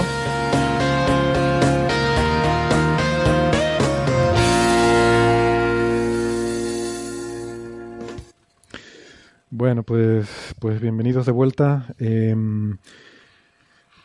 eh, sí, ¿les parece? Podemos ir entonces pasando de tema y hablamos un poco de materia oscura o, quieren seguir hablando de física solar. ¿Alguien quiere seguir hablando de física solar? Dos horas más de física solar. Dos horas más. bueno, bueno luego les cuento la anécdota de Parker si hay tiempo. Hmm. Que, mm, la, materia oscura a nivel solar es una de las de los candidatos, ¿no? A través de las acciones, de partículas que se supone que se pueden acumular de manera intensa dentro de las estrellas, por ejemplo el Sol, y hay varios telescopios de acciones apuntando al Sol para buscar una señal de materia oscura en el interior del Sol. Sí. Sí, sí, y uno de los, algunos de los problemas que hay, hay cosas en las que, por ejemplo, yo estoy trabajando con el, el problema, lo que se llama el Solar Modeling Problem, eh, discrepancias que hay últimamente que se han encontrado con diferentes medidas de la composición química, que hay discrepancias con diferentes resultados, hay una controversia, hay un tinglado muy grande montado. Em, y hay gente que piensa que hay un problema con el modelo estándar del Sol, que, no funciona bien, em, y que eso podría estar asociado. Luego hay otro subconjunto de gente que piensa que esos problemas con el modelo estándar del Sol pueden ser debidos a que el Sol en su estructura interna haya acumulado una cantidad importante de materia oscura que no es tenida en cuenta en los modelos y que, y que eso dé lugar a, estas discrepancias que, se observan en el modelado. ¿no? Pero bueno, a día de hoy esto son cosas como muy alternativas y, muy, muy especulativas. sin saber la materia oscura que es todavía Claro, porque todo esto depende de qué sea exactamente la materia oscura y cómo interactúe. O sea, si la materia oscura interactúa de forma bastante grande consigo misma o con la materia bariónica, sería razonable que se acumulara en el interior del Sol, eh, porque es el objeto más masivo que hay en nuestro sistema solar y se iría acumulando ahí. Pero si no, pues simplemente, como discutimos una vez, llegamos a hacer incluso alguna pequeña simulación de servilleta, pues se podría, habría un poquito más cerca del centro del Sol, pero no mucha. Mm o incluso no cerca del centro, sino como una estela, según se va moviendo, iría dejando una estela detrás de, materia oscura. Sí, una vez hicimos aquí el cálculo de que la cantidad de materia oscura ah, dentro de la órbita terrestre era, ¿te acuerdas? Hicimos dentro de, la, de una esfera cuyo tamaño fuera, cuyo radio fuera igual a la distancia Tierra-Sol, nos salía que era... Yo creo que era en la órbita de Urano, era como la masa de un asteroide. No, creo, que, ese, esa masa era dentro de la órbita de la Tierra. De la Tierra, vale. Es decir, que, si la densidad de materia oscura que es esperable aquí en la galaxia, en la zona donde está el Sol, es tal que si, salvo que se hubiera ah, condensado mucho hacia el Sol o no, pero bueno, con la densidad promedio equivaldría solo a un asteroide pequeñito de unos pocos kilómetros, es decir, completamente indetectable porque esta era una de las preguntas que se planteaban Mm. para entender por qué demonios las órbitas del, en el sistema solar no se desvían de la predicción, digamos, ah, de la relatividad general con las masas conocidas, ¿no? Mm. Eh, y una de las razones es porque la cantidad de materia oscura esperable dentro del sistema solar es ridícula. Es muy pequeña, sí. O sea, eso sería si fuera totalmente homogénea repartida por la galaxia. Si tú coges la, la masa de materia oscura que medimos en la galaxia y la repartimos por todas partes por igual, la que tocaría en el sistema solar sería ínfima. Por eso también mucha gente nos pregunta, ¿por qué siempre están viendo la materia oscura en galaxias lejanas y no aquí al lado? Claro. Porque necesitas mirar muy lejos porque necesitas mucha para que tenga efecto, ¿no? La que hay aquí en el sistema solar es, es poca. Claro, es como eh, decir... Pero si estuviera concentrada, o sea, esto que estábamos diciendo es si se concentrara porque interactúa y se pudiera concentrar en el núcleo del Sol o, o si el Sol la estuviera... Eh, la estuviera, como se dice, sí, concentrando en una estela, pues podría ser, podría ser mayor la densidad. ¿no? Eso está relacionado con lo de la sonda Parker, porque el tener interacción o no es básicamente porque podría perder energía y caer dentro del Sol hacia el centro. Si no, pasaría directamente a través y ya está. Sí, dices que la materia oscura podría pasar eh, a través. o sea, que, que, el que se concentre dentro del Sol, si interactúa entre sí misma y, entre... y con la materia biónica, que eso que está relacionado con la necesidad de perder energía para poder caer hacia el centro. Exactamente, sí, porque si no pasa a través y sale por el otro lado. Mm. Es que resulta un poco antiintuitivo que estamos siempre diciendo que hay eh, cinco veces más materia oscura que materia bariónica y tal. Entonces, claro, yo, entiendo que la gente tiende a pensar, bueno, pues debe de estar por aquí, ¿no? Debemos de poder encontrarla. Pero el problema es que la materia oscura está llenando espacios que están vacíos de materia bariónica. O sea, son enormes cantidades de espacio que tú las dabas por vacías y resulta que no, que tienen materia oscura muy poco densa, pero son tan grandes que hay una cantidad muy grande. Claro. O sea, de aquí a Alpha Centauri, que está a cuatro años luz, no hay nada de materia bariónica y sin embargo mm. hay la misma densidad de materia oscura en todo ese. La materia bariónica está muy concentradita en sitios muy puntuales donde está casi toda junta y aglomerada. Entonces, nosotros estamos, vivimos en una aglomeración de esa materia bariónica y aquí, como está tan aglomerada, hay más que materia oscura. Pero mm. si la cuentas toda, toda la que hay en todo el espacio vacío, pues evidentemente hay mucha más materia oscura globalmente, ¿no? Por eso es un poco contraintuitivo, a lo mejor, ¿no? Esa idea. Sí, pero Nacho, Nacho nos quiere hablar de las galaxias sin materia oscura, que seguramente también tienen materia oscura, ¿no, Nacho? Bueno, pues si ya quieres, nos metemos en el, en el debate. Nos metemos en el debate. Déjame simplemente decir, por si algún oyente no ha seguido la polémica, que no creo, pero... Hay que hacer un resumen de por dónde va el partido, ¿no? En capítulos anteriores. En capítulos anteriores. Aquí el, reto, el reto es sacar física solar también en este tema. Ya realmente materia oscura también. Bueno, las estrellas van a entrar. Las estrellas están en, la ecuación. Bueno, pues eh, hay una polémica, no, no la vamos a contar, pero hay una polémica porque eh, un investigador eh, que se llama Van Dokum, que dijimos que era tenía el nombre más guay del universo. Tenemos eh, tenemos que hacer algo con Van Dokum y el Doctor Neutrino aquí en amigo Parisi, que sea. tiene nombre súper villano, ¿no? Tiene nombre chulísimo. A mí me gustaría llamarlo Van Dokum. publicó un artículo en, en, Nature, un artículo de grandísimo impacto, mm, diciendo que habían descubierto una galaxia que no tenía materia oscura. Básicamente, así resumiendo mucho. Luego hubo mucha gente que puso en cuestión ese resultado, pero muchísima gente. En Twitter, en blogs de Internet veíamos que había mucha gente que no se lo creía mucho. Y aquí, cuando hablamos de ese trabajo, estaba Nacho y fue de los primeros en decir que a ti te chocaba mucho eh, eh, el cálculo de distancias que ellos hacían, que no, no, te lo creías mucho. Entonces Nacho se puso a trabajar en eso y efectivamente llegó a la conclusión de que tenían mal calculada la distancia y publicaste un paper con unos colegas Hubo otro paper también, publicado por un tal Martin, que cuestionaba a su vez las determinaciones de velocidad de los cúmulos globulares. Ha habido varios, sí. Y entonces Van Dokum respondió primero en su blog, dio una respuesta diciendo que, bueno, que había leído estos eh, trabajos y que, bueno, de, forma muy elegante y muy educada, que les daba las gracias por las críticas constructivas, pero que él se mantenía en su eh, tesis y decía que los, los papers de tanto el de Nacho como el otro de Martin se equivocaban por una serie de razones. Y luego envió dos artículos a, a PJ, uno en el que respondía a tu artículo, Nacho, y otro en el que respondía al artículo de Martin poniendo sus argumentos. Y bueno, creo que la, la cosa, en fin, eh, está más o menos, ese es el tema en el que está en cuanto a literatura científica. No sé si va a haber más reacciones, ¿no? Porque creo que tú tampoco acabas de estar del todo de acuerdo con lo que él plantea, ¿no? No, la verdad que el debate está siendo intenso, interesante. Y... Pero, podemos aprovechar que te tenemos a ti que estás tal para que nos lo cuentes un poco ese dentro, sí, ¿no? Claro. Que ah, sí, el debate, como lo has resumido tú muy bien, es un debate de eh, que se puede resumir en cuán bien somos capaces de medir la distancia a, objetos astronómicos, en este caso a galaxias. Eh, hay varias técnicas y en función de qué técnicas uses, pues obtienes una distancia. ¿no? Cuando utilizas muchas técnicas y obtienes distancias similares, pues más o menos llegas al consenso de que puedes estar midiendo la distancia bien. En este caso, medir la distancia a esta galaxia es absolutamente clave porque el resultado principal del artículo, que es tener o no tener materia oscura, depende fuertemente de la distancia a la que se encuentre la galaxia. Porque hay unas medidas de, velocidad de las que podemos inferir eh, una masa, y eso es independiente de la distancia a la que se encuentre, esa medida dinámica de la masa, pero la estimación del contenido de estrellas que tiene, pues depende fuertemente de la distancia a la que esté la galaxia, porque será más o menos brillante y por lo tanto eh, tendrá más o menos masa en función de la distancia a la que esté. ¿no?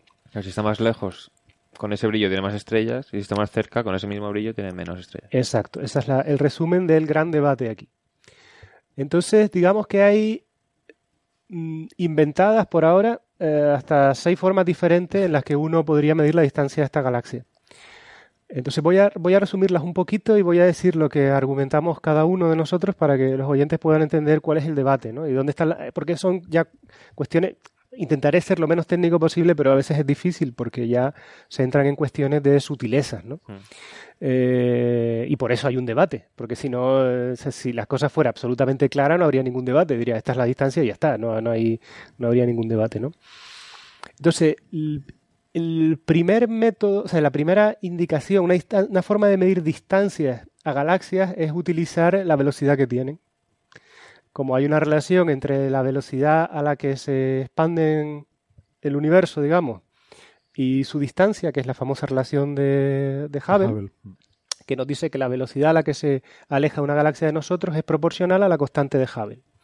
Es decir, una fórmula súper sencilla, velocidad igual a constante de Hubble por distancia de las más sencillas que uno puede tener, ¿no? Entonces, si uno mide la velocidad de, de, esta galaxia, que por cierto, no hay medición directa de la velocidad de la galaxia, hay medición de los cúmulos globulares que suponemos que están asociados a esta galaxia. Pero bueno, esa es una, una suposición muy razonable. déjame entonces eh, incidir que los cúmulos globulares, que son clave en todo esto, son, eh, son como globitos, racimos de estrellas que van juntas, que se formaron juntas, sí. que suele haber alrededor de las galaxias. las galaxias son a lo mejor esa espiral que estamos acostumbrados a ver y suelen estar rodeadas de puntitos que son eh, nubecitas, racimos de estrellas que se formaron juntas al principio de esa galaxia y que están en órbita alrededor de la galaxia, en, todo, no, no, en un plano como el resto de la galaxia, sino esféricamente alrededor, son más o menos. globitos de estrellas que suelen tener agrupaciones del orden de 100.000 estrellas, más o menos. Esa mm. sería la, la, masa, ¿no? 10 a las 5 masas solares, más o menos. Bueno, pues la velocidad a la que están esos cúmulos globulares es 1800 kilómetros por segundo. Se alejan de nosotros a 1800 kilómetros por segundo. Entonces, si uno va a la, relación de Hubble, le sale que la galaxia debería estar a 25 megaparsec de distancia. 25 megaparsec es por 3 unos 70 80 mil años luz o algo así. Megaparsec, millones, ¿no? Millones, perdón, 80 millones de años luz, sí, perdón, 80 millones de años Pero bueno, vamos, da, igual la cuestión que sea 20, 30 megaparsec, kiloparsec, años luz, lo que sea, lo importante eh, son los números relativos. Es decir, mm. la cuestión es que con esa velocidad... Esa es la medida que él usó, ¿verdad? No, es que cuando escucho Coffee Break me pongo un poco nervioso. Eso no es lo que usó porque eso no se puede usar directamente, pero voy a explicarlo de ahí, ¿no? Pero bueno, eso si uno lo usara de manera directa, seguiría una indicación de que el objeto está muy lejano. Estaría a 25. Es decir, que mucho, eso todavía es más lejos de lo que ellos propusieron en su, en su artículo. Entonces, eh, ¿qué problema hay en utilizar esta forma de medir distancias? Esta forma de medir distancias funciona muy bien cuando estudiamos objetos muy, muy lejanos, galaxias muy lejanas. Eh, esto nos da una indicación bastante buena. ¿Por qué?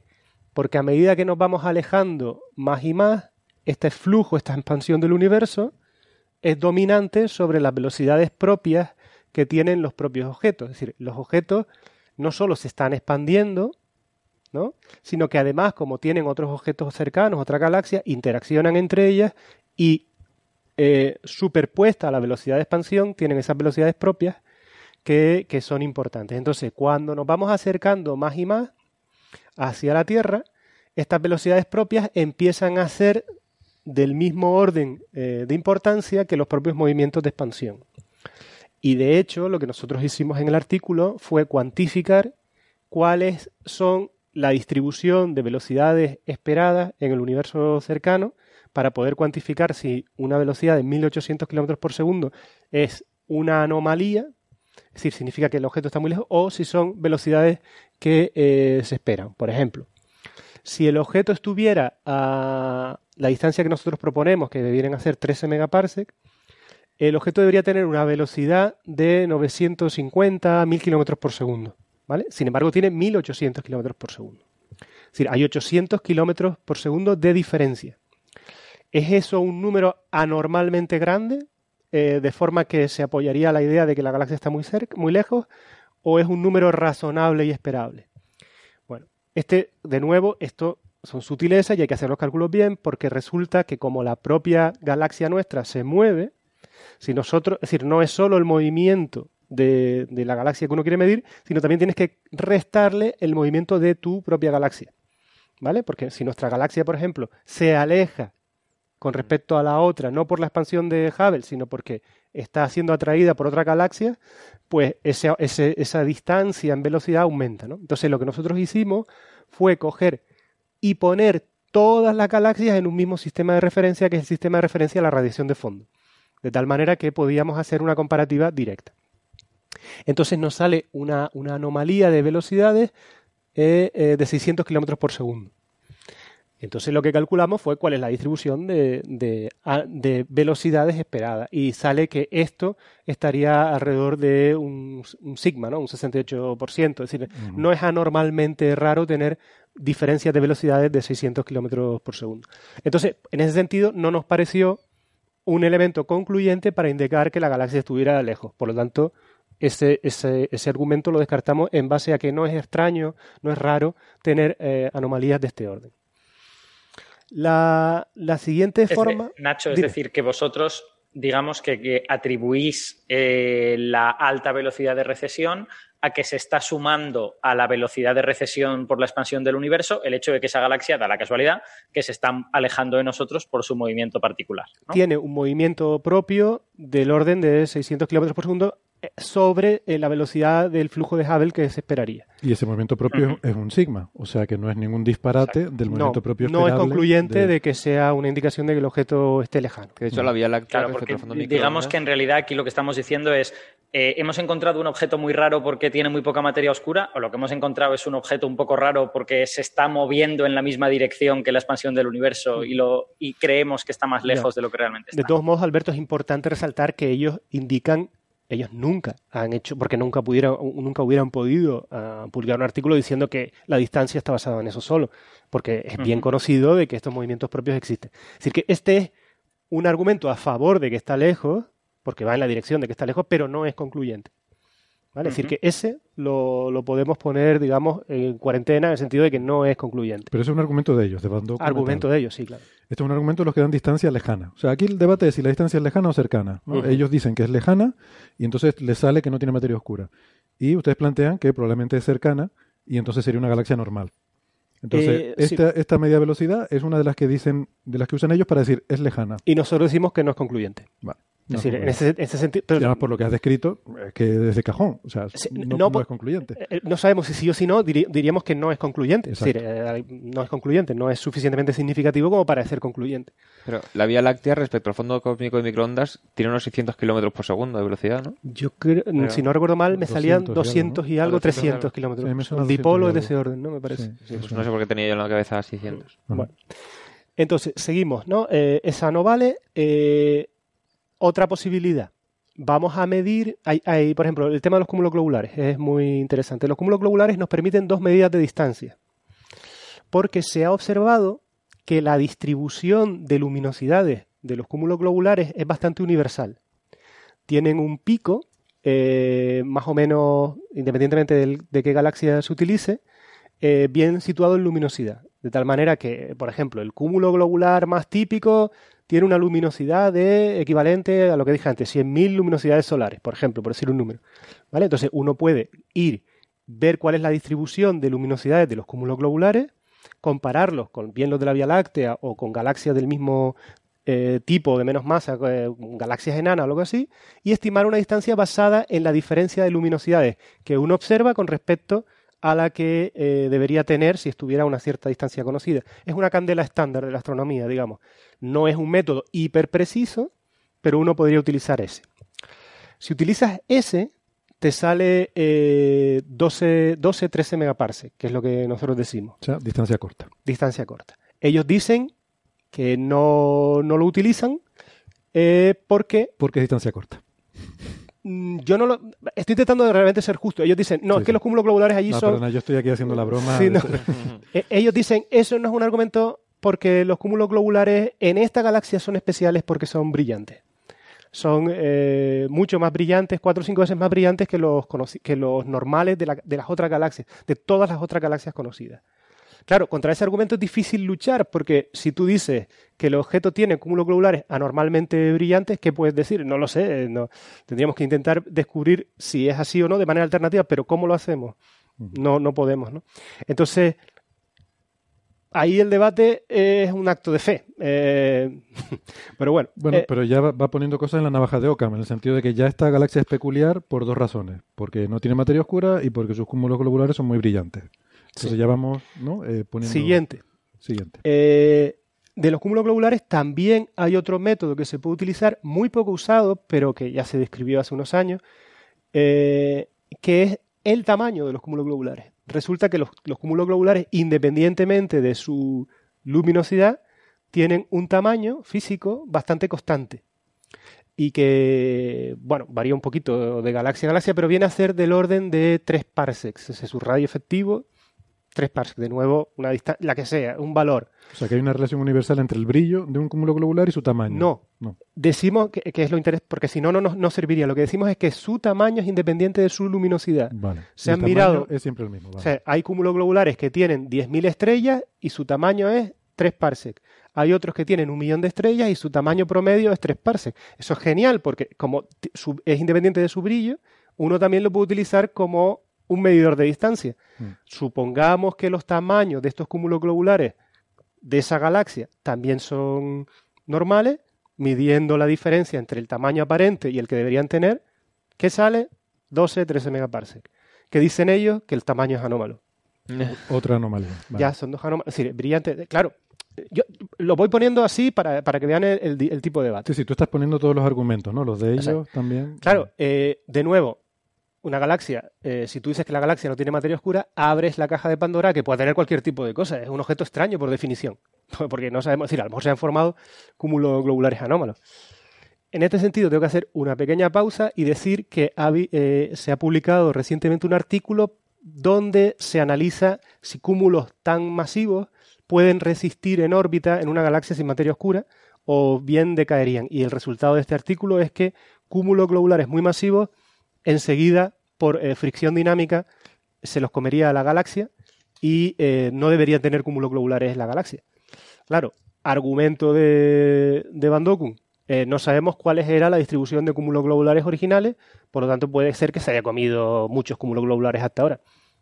Es decir, el hecho de que tenga unos cúmulos globulares ahora no significa que no tuviera más en el pasado. Pero bueno, lo pongo como apunte. otras medidas de distancia. Hay una que se puede utilizar que, está basada en una cosa que se llama plano fundamental. Es un poco técnica y tampoco da límites muy robustos, aquí es verdad que, como no es un argumento muy importante, nosotros lo, pusimos diciendo, con, desde un punto de vista conservador, también podría salir 12-13, pero es verdad que no es concluyente en ningún sentido, por lo tanto, no entro a debatirlo. Entonces quedan dos más. Las otras dos son eh, brillo, lo que se llaman fluctuaciones de brillo superficial de la galaxia, y la otra es eh, la detección de las estrellas del pico de brillo de las estrellas que se conocen como gigantes rojas. Voy a ir poco a poco en cada uno de estos dos métodos. Voy a empezar por el de las estrellas. En el de las estrellas lo que ocurre es que cuando uno estudia la evolución de las poblaciones estelares y se fija en las gigantes rojas, en, un momento en el que de las fases estas de las estrellas gigantes rojas llegan a alcanzar un pico que se llama el tip del Red Giant Brand, que es el pico de, la distribución de las estrellas gigantes rojas, que, eh, que tiene un brillo absoluto de magnitud menos 4. De nuevo, es irrelevante lo que significa, es un número que se utiliza como candela estándar. Sabemos en todas las estrellas, en todas las galaxias que hemos podido eh, estudiar, que hay las estrellas gigantes rojas, el máximo brillo que pueden alcanzar es este. Por lo tanto, lo que podemos hacer es ir a esta galaxia en concreto y mirar eh, dónde está en brillo aparente este pico de las estrellas rojas y compararlo con, eh, lo, que, con lo que medimos. ¿no? A nosotros eh, nos sale, y a ellos también, compatible con 12-13 megaparsec, pero ellos dicen que eso no está bien porque como esta galaxia es difícil, porque, y en eso tienen razón, los, datos están un poco al límite, entonces estamos confundiendo estrellas individuales con agrupaciones de estrellas. ¿Vale? Ellos llaman, se llaman blends, eh, agrupaciones de estrellas. Entonces, ellos dicen que la razón por la que nosotros vemos estrellas muy brillantes es porque no estamos viendo estrellas individuales, sino agrupaciones de estrellas. Claro, eh, eh, nosotros hemos hecho test, porque una, una, forma fácil, es decir, vamos a ver, hay varias formas, ya aquí empiezan las sutilezas, hay varias formas de ver si este problema es real o no, y es, por ejemplo, estudiar eh, zonas, las zonas menos densas de la galaxia, donde la probabilidad de confusión de agrupaciones de estrellas es menor, porque la densidad es menor, o también, por ejemplo, uno, eh, e-, ellos, es decir, ellos hacen eh, estudios muy, ellos, ¿cómo se llama? Limpian muy bien es decir, sus criterios de detección de estrellas son muy exquisitos de forma que intentan minimizar ese efecto. Cuando lo hacen, les sale distancia de 12-13 megaparse. Pero ellos siguen insistiendo en que no, que eso son confusión. Los datos están al límite, por lo tanto el debate ahí está abierto, serían necesarios mejores datos.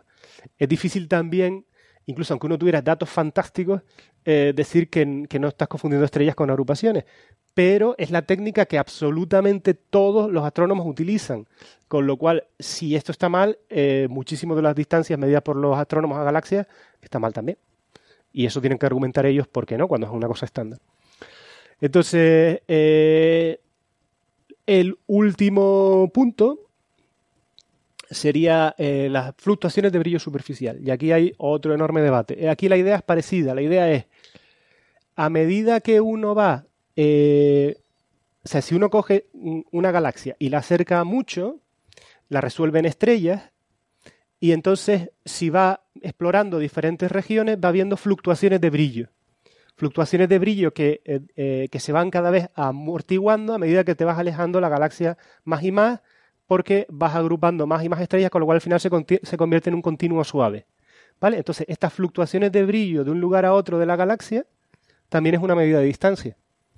Porque te está dando una indicación de cuán resuelta es, de cuán resuelta está la, galaxia no. ¿Me explico? Eso no es una indicación de cuánto detalle estás viendo en la galaxia. De alguna forma es una especie de medida de la grumosidad. Sí.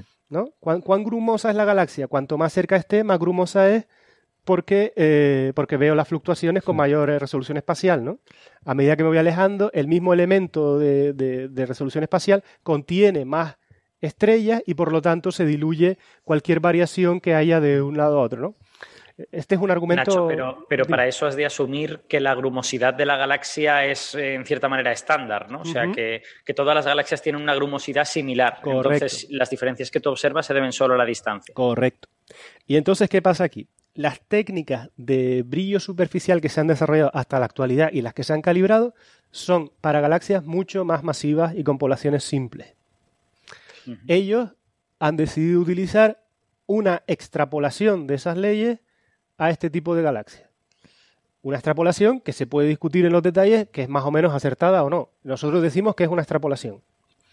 Entonces, después de que se publicara el artículo de, de Van Dokun, al mes o algo así, salió una nueva calibración basada en los flujos, en, en, en las fluctuaciones de brillo superficial, que nos permitían, sin extrapolación, eh, utilizar esta técnica. Y cuando la aplicamos, nos salió una distancia de 14,7 megaparsec.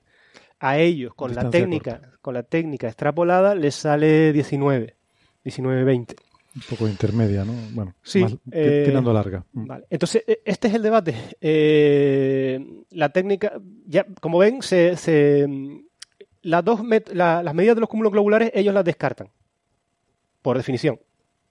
Y las otras dos están en debate. Una por cuestión de calidad de datos, estoy de acuerdo. Y, y la otra por qué tipo de, calibración utilizas, porque nadie, nadie eh, lo ha podido medir directamente, ¿no? Es decir, una, eh, ellos extrapolan una relación, el brillo superficial, nosotros cogemos otras y nos sale otra. Entonces, eh, este es el debate. no sé si más o menos explicado. sí, no, está perfecto. Yo, yo creo que la impresión que me da, viéndolo desde fuera, es que efectivamente ahí se pueden discutir mucho los detalles técnicos, pero me da la impresión de que afirmaciones extraordinarias requieren pruebas extraordinarias. ¿no? Entonces me da la impresión de que aquí hay una galaxia que, según eh, el, paper en Nature de Van Dokkum, es extraordinaria. Y sin embargo, yo veo que hay dos explicaciones para lo que sucede en esta galaxia. Hay una explicación que es extraordinaria y una explicación que es bastante más sencilla. La explicación extraordinaria implica que esta galaxia no tiene materia oscura, que tiene cúmulos globulares que son eh, anómalamente grandes y que son anómalamente brillantes. Y hay otra explicación que dice que esta galaxia está más cerca, y no hay ninguna razón de peso que, diga que no, que no está más cerca y que todo lo demás es compatible con lo que sabemos. Que la galaxia tiene cúmulos globulares normales, que es una galaxia normal y que simplemente está a una distancia compatible con las observaciones, insisto, dentro de todo lo que uno pueda discutir. Pero el debate, el debate también está en dispuesto. Claro, es que cuando uno dice que la galaxia es anómala, tienes todo el derecho eh, eh, porque, por ejemplo, él critica la utilización de los cúmulos globulares, mm. diciendo que la galaxia es anómala. Eh, pero cuando él, por ejemplo, critica lo de las estrellas, y dice, pero yo le puedo decir, no, pero es que las estrellas también son anormalmente, son mm. anórmalas a ti. Es decir, eh, eso no es concluyente en ningún sentido. Lo, que quiero decir es, vamos a ver, ¿hay alguna hay algún argumento fuerte en contra de la explicación normal, de que la galaxia normal tiene cúmulos globulares normales y está a 15 megaparsecs de distancia? ahora mismo los argumentos son de tipo técnico. No hay, yo no diría, decir, yo no diría que el debate está cerrado del todo, porque es verdad que hay que contestar a ciertas cuestiones que hay que, resolver, si no, no habría debate. Eh, creo que mejores datos pueden ayudar eh, y va a haber un montón de campañas observacionales, ¿no? Por ejemplo, eh, es una tontería, pero es que de, de, nuevo no conocemos la velocidad de la galaxia, conocemos la velocidad de los cúmulos. ¿vale? los cúmulos de los que conocemos las velocidades todavía son relativamente modestos, son del orden de una decena. Nos gustaría tener más para ir acotando todo eso, ¿no? Nos gustaría tener también, a lo mejor incluso la medida de la dispersión de velocidad de las propias estrellas de la galaxia. Mm. Son medidas muy, muy difíciles con la tecnología actual, pero dentro de lo posible. Y bueno, con todo el, el, revuelo mediático que tiene esta galaxia, yo creo que se conseguirán, ¿no? Así que en los próximos, la galaxia se vuelve a ver ahora a final de septiembre, octubre, con lo cual me imagino que habrá una campaña intensa de observaciones. Nosotros ya tenemos aprobadas medidas de las poblaciones estelares de la por, poner un ejemplo ¿no? de lo que vamos a hacer de la población de las galaxias para caracterizarla mejor, las estrellas. Y si, si tenemos suerte también un poco las velocidades y también vamos a hacer imagen muy muy profunda de la galaxia de, para ver si eh, en la parte de fuera vemos alguna evidencia o indicio de que la galaxia se pueda estar destruyendo eh, eh, lo cual sería muy interesante porque indicaría que estaría eh, en interacción con otro objeto, lo cual nos facilitaría la vida también para entender si la dinámica que se ha derivado de los cúmulos globulares es razonable o no. porque si el objeto no está en equilibrio, también la interpretación de la masa basada en la velocidad de los cúmulos globulares, pues también quedaría en entredicho, ¿no? Claro. Es decir, que más trabajo... No, no, Francis, di. eh, Nacho, el argumento que ofrece Bondacum, este, de que el Hubble, el telescopio espacial Hubble, tendría que haber visto estas estrellas eh, de la rama gigante roja y no las ve, por lo tanto la galaxia no puede estar tan cerca como 12, 13 megaparsec, que estaría, digamos, visible para el telescopio espacial Hubble y debe estar más lejos, como estos 19. Eh, ¿Qué te parece? Es lo que te estoy diciendo, ellos sí lo ven. Y ellos cuando lo miden, ellos lo miden y les sale 13 megaparsec. Lo que pasa es que lo asocian a una, a una dicen que esa es una distancia inferior, es una cota inferior, porque lo que ve el Hubble, ellos dicen que no son estrellas reales, sino agrupaciones de estrellas. Este, es el debate. O sea, en su artículo, en, su artículo enviado a PJ Letter, el último, que está en el archivo, lo puedes decir que su argumento es un argumento de tipo de eso, de, agrupaciones de estrellas. Y la, próxima semana es que lo que Van Dokum está haciendo es un poco raro en el sentido de que eh, él argumenta que la galaxia es doblemente extraña, ¿no? O sea, es, extraña porque tiene muy poca materia oscura y es extraña porque sus cúmulos globulares son anómalos. Uno, uno puede tomar ese argumento y no, es, no, no está mal hacerlo, pero yo creo que sería más elegante si él tuviera algo que relacionara ambas cosas. Es decir, si pudiéramos decir, no, es que cuando una galaxia tiene poca materia oscura, resulta que termina teniendo cúmulos globulares anómalos. Eso sería excelente y creo que daría más credibilidad al argumento de Van Doku. Sí, pero lo, que, lo que tú propones es extremadamente complejo porque eh, eh, comprendemos más o menos cómo se forman las galaxias, pero no sabemos nada de cómo se formaría una galaxia sin materia oscura. No tenemos ni idea de cómo se podría formar un objeto así, teniendo en cuenta que es un objeto. Piensa en lo que significa esto es uno, es decir, para formar galaxias necesitas materia oscura porque necesitas un pozo de potencial al que gas caiga y se formen estrellas. Es decir, que no tenemos ni idea de cómo se podría formar un objeto así. Por eso es tan revolucionario de alguna forma. Hay propuestas de que puede ser que se haya formado de manera normal y después el gas se le haya quitado. Eh, pero claro, después, ¿cómo es posible que un objeto tan difuso sea estable y por qué no sea diluido? Eh, o sea, su propia hay muchas, hay muchas cuestiones de sutileza que, no. Es decir, la, cuestión de turno es si el objeto es extraño, entonces es verdad que tú puedes decir que todo es extraño. Entonces mm, es difícil contraargumentar ahí. Porque mm. si tú estás dispuesto a asumir que el objeto es extraño, ¿qué te puedo decir? O sea, nosotros hemos intentado ser lo más neutros posible, decir, vamos a asumir que no es extraño y qué pasa. Mm. Pero o sea, yo a lo que insisto voy es que hay, hay otra explicación según la cual el objeto no sería extraño. Entonces, por tanto, por tanto, mm, no puedes concluir que es extraño hasta que tengas evidencias más sólidas, ¿no? Sí, eh, como todo, al final eh, se sabrá, pero se acabará sabiendo. Pero... Ahora, mismo este es el debate. Eh... Puedes sospechar, o sea, ahora mismo podemos decir que hay un objeto sospechoso de ser extraño, vale, mm. pero sospechoso, si acaso, ¿no? Diría yo. Un candidato no, merece mucho la pena el estudio, ¿no? Lo que pasa es, claro, a veces también las posiciones se enconan y, eh, los argumentos dejan de ser racionales muchas veces, ¿no? Porque tú, bueno, no voy, a, no voy a entrar en este debate porque, claro, ya está es un juicio personal de lo que leo en los artículos, eh, cuán justo me parece o no las argumentaciones que se hacen y tal. Eh, pero bueno, eso ya es una cuestión de tipo personal que no merece la pena, ¿no? yo ya, digo, intento aquí y donde puedo debatir de manera más más justa posible poniendo los hechos, ¿no? Hmm. Y que después eh, cada uno entre. Estaría ideal poder decir cuál es, cuál es su contraargumentación en directo también, pero bueno, la semana que viene nos vamos a ver todos así en un congreso en Holanda, así que va, a estar, va a estar bonito eso. Van a... que lo grabe. Con el micrófono. ¿qué, día es la sesión de...? pues no sé, me imagino que el propio lunes eh, que viene hablaremos de esto. Eh, de todos modos, salvo que haya argumentos de tipo nuevo, si los argumentos son los publicados, son los que hemos debatido aquí. Ah, y sobre esto se hablará eh, y bueno, pero no creo que se pierda en ningún momento la forma. Es una persona elegante, como, tú dices.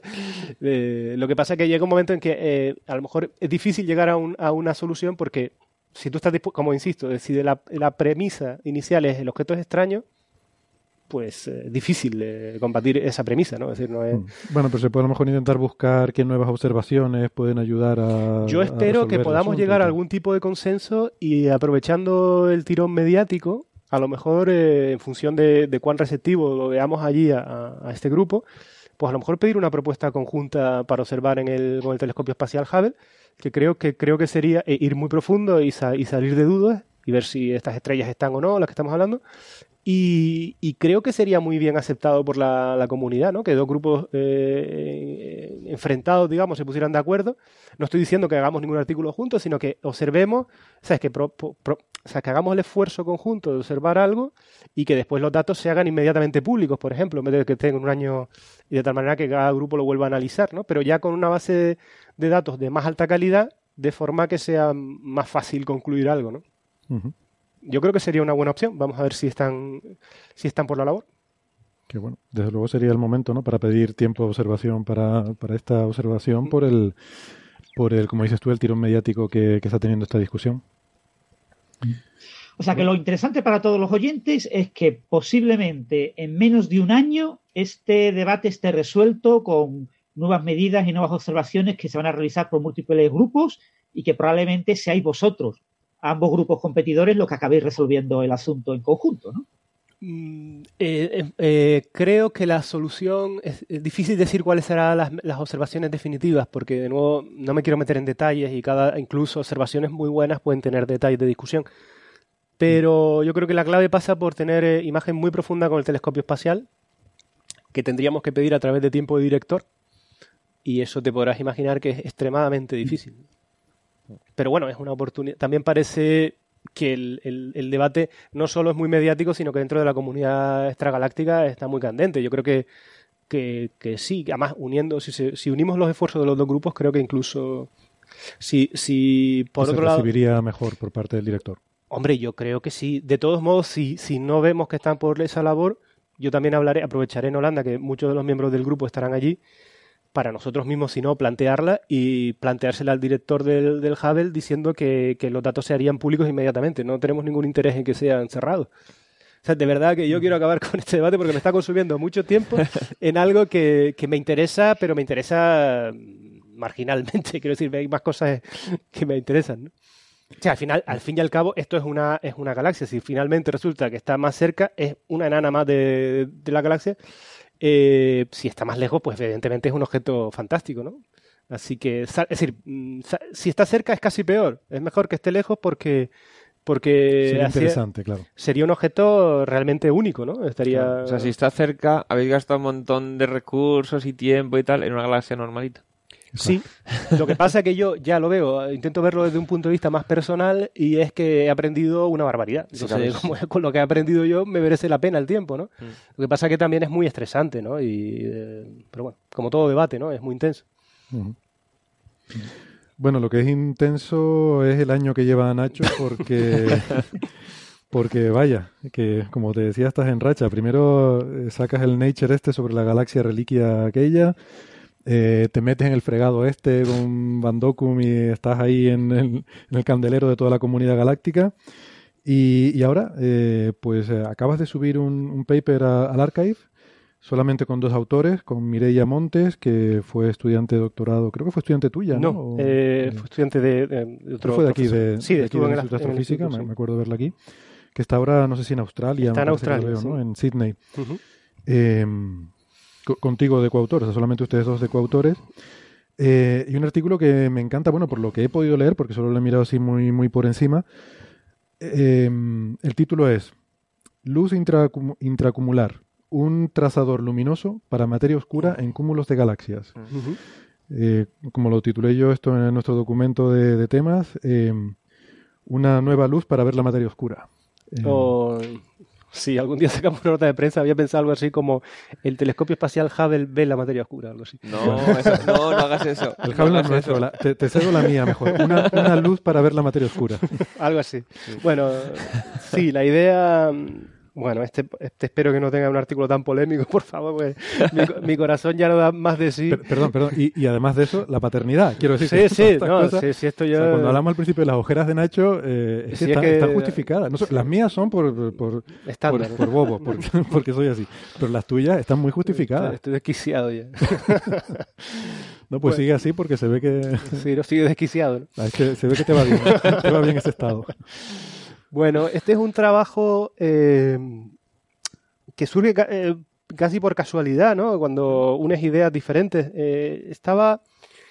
La idea de este trabajo surge en una reunión que tuvimos a final de, año en, Suiza, estábamos hablando de imágenes muy profundas. Había una, reunión pequeñita de unos 15 investigadores, una de estas reuniones realmente intensas donde va gente muy especializada y no es un mega congreso donde cada uno va a hablar de lo suyo 15 minutos. No, aquí era una reunión donde eh, cada, eh, cada, cada ponente, digamos, hablaba hora y cuarto con pizarra, donde te bombardean continuamente a preguntas, donde se aprende, ¿no? Donde realmente los, los, talleres estos donde se aprende mucho, ¿no?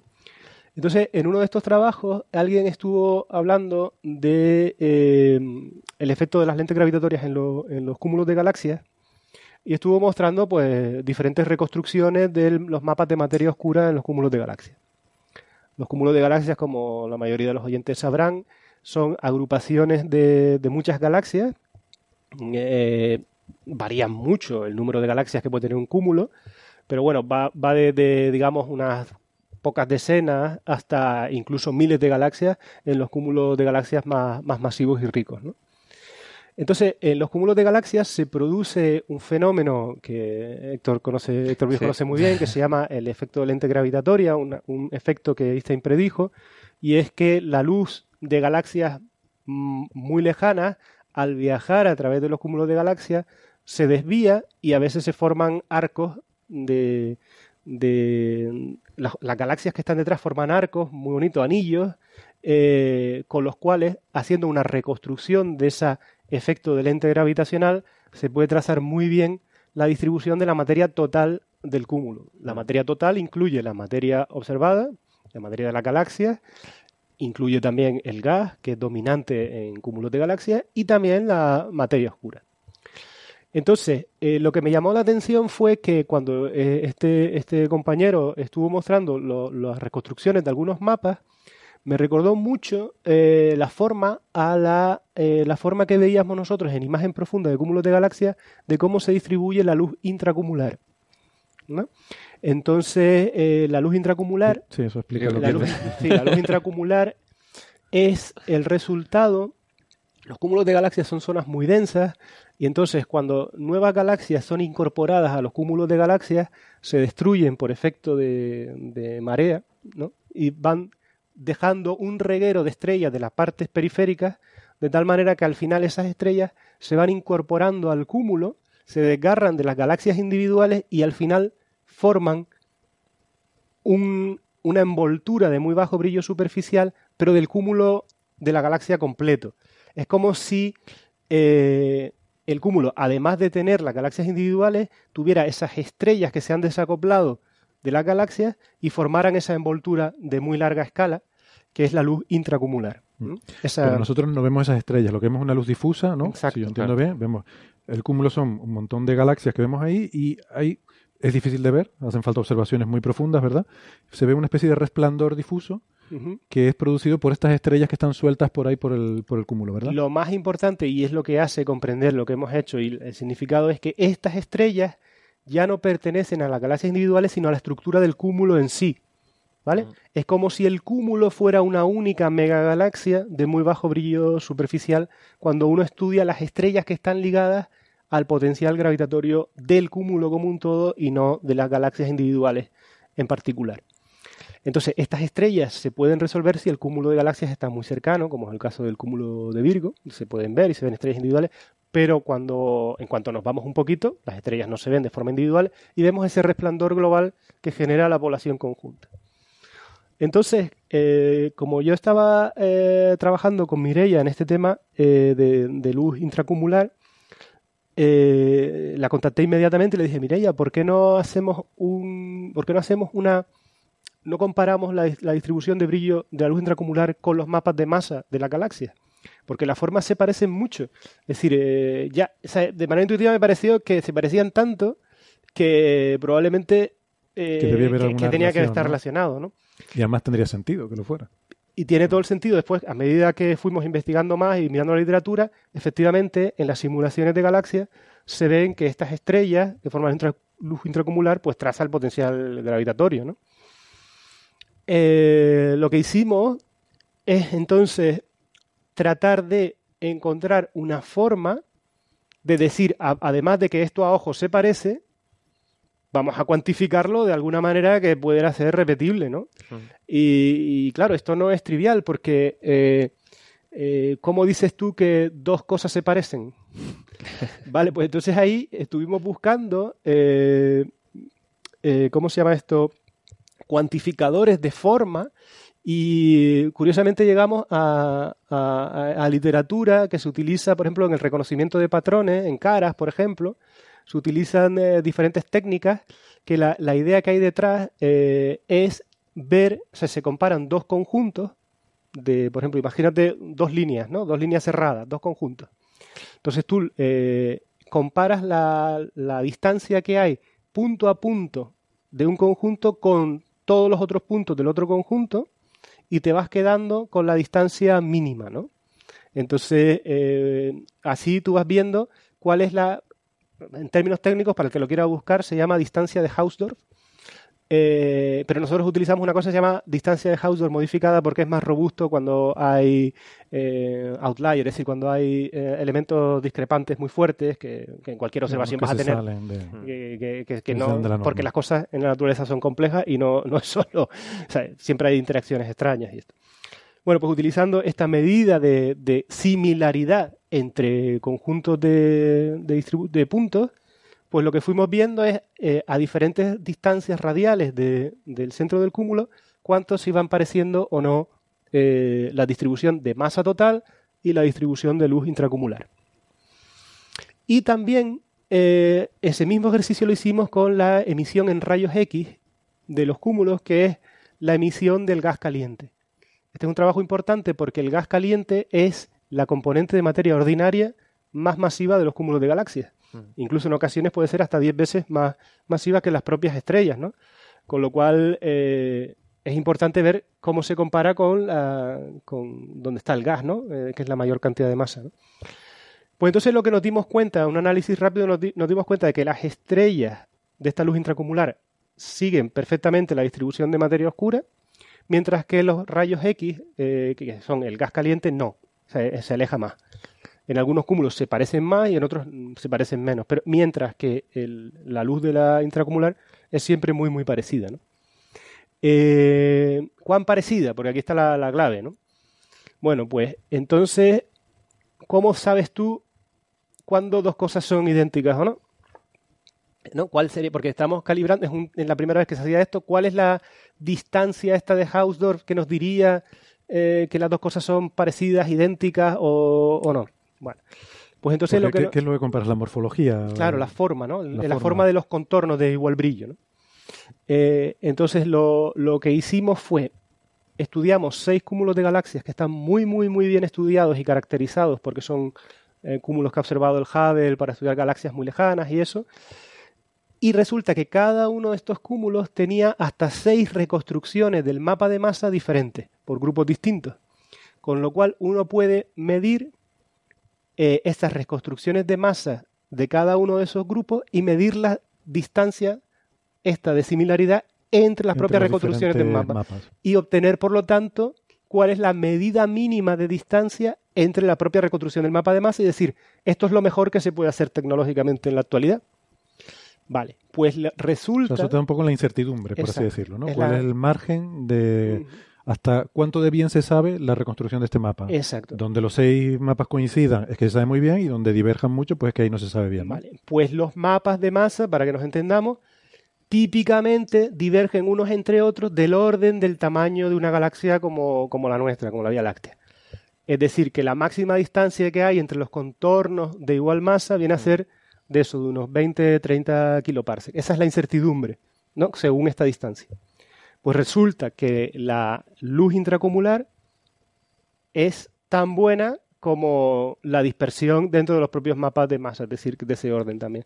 Es decir, que a día de hoy, con la capacidad tecnológica que tenemos de medir la distribución de masa en los cúmulos de galaxias, la distribución de las estrellas es absolutamente equivalente.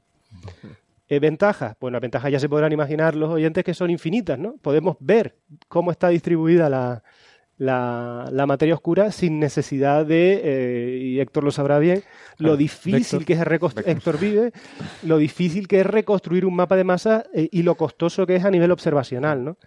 Y además el gustazo que es poder decir, miren, así está distribuida la materia oscura, la estamos... Yo, añadiría otra, el, el, o sea, la técnica de lente gravitacional funciona donde la naturaleza te ha dado la posibilidad de tener una lente gravitacional. Claro. Esto de alguna forma es más general. Sí. O sea, te permitiría, eh, no sé cuánto universal será esta relación, pero te permitiría trazar la materia oscura, te permitiría ver la materia oscura literalmente en situaciones donde a lo mejor no tienes lentes gravitacionales que te hagan el Bueno, a lo mejor lo que no habría sería demasiadas galaxias de fondo que poder estudiar, pero la lente la tienes en cuanto tienes el cúmulo. Sí. por el propio... Si claro, siempre, de tienes galaxias detrás. cúmulos ¿no? a lente, sí o sí. Siempre vas a tener. Hombre, y siempre te cabrá la duda, nosotros lo hemos podido calibrar con seis cúmulos de galaxias. Es un trabajo piloto, si quieres. Mm. Eh, el objetivo es, si nos creemos esto y esto es universal, pues podemos aplicarlo simplemente a, a cualquier cúmulo mirando una imagen profunda. Claro. Eh, O sea, con ver una imagen ya ves la distribución de materia oscura. Claro, ventajas de esto, como se podrán imaginar, son enormes porque podemos sacar ahora el brillo superficial de centenares, si no miles de cúmulos, eh, de cúmulos, poder caracterizar ya la forma de la distribución de la materia oscura y compararla de manera directa con la que predicen las simulaciones de modelo cosmológico. Mm. Ver si, por ejemplo, pues tienen los tamaños esperados, la forma es más de una pera que una naranja, es decir, bueno, se puede imaginar cualquier cosa, ¿no? Eh, eh, bueno, y creo que esto puede abrir un, un frente interesante. A priori, a priori, esto lo hemos hecho en cúmulos de galaxias porque allí es donde tenemos buenos mapas de reconstrucción de la masa total de la, del sistema.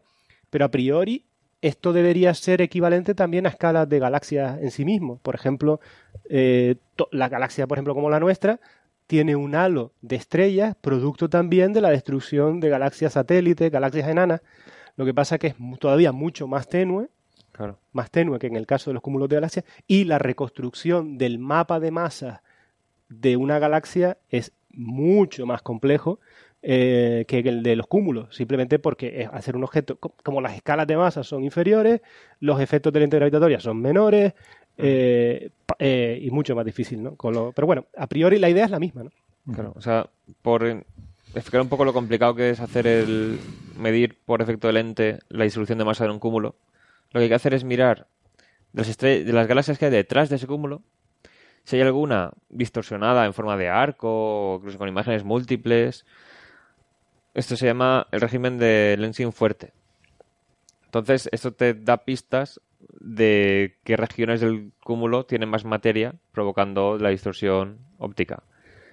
Pero hay otra cosa que es el lensing débil, que es mirando todas las galaxias de fondo que haya, haciendo un promediado de su forma en cada punto del cielo, se podría ver que en promedio están ligeramente achatadas en una cierta dirección. Entonces, haces eso en todo el cielo, con todas las galaxias de fondo, y verás como que la, el estiramiento de las galaxias es tangencial a la dirección, no, o sea, es perpendicular a la dirección donde apuntaría la mayor acumulación de masa de esa zona. Entonces hace como la forma en la que está distribuida la masa del cúmulo se puede obtener así. Pero claro, si tienes las galaxias que están así muy deformadas y muy visibles, los arcos y tal, hay que ver también el espectro para ver a qué distancia está.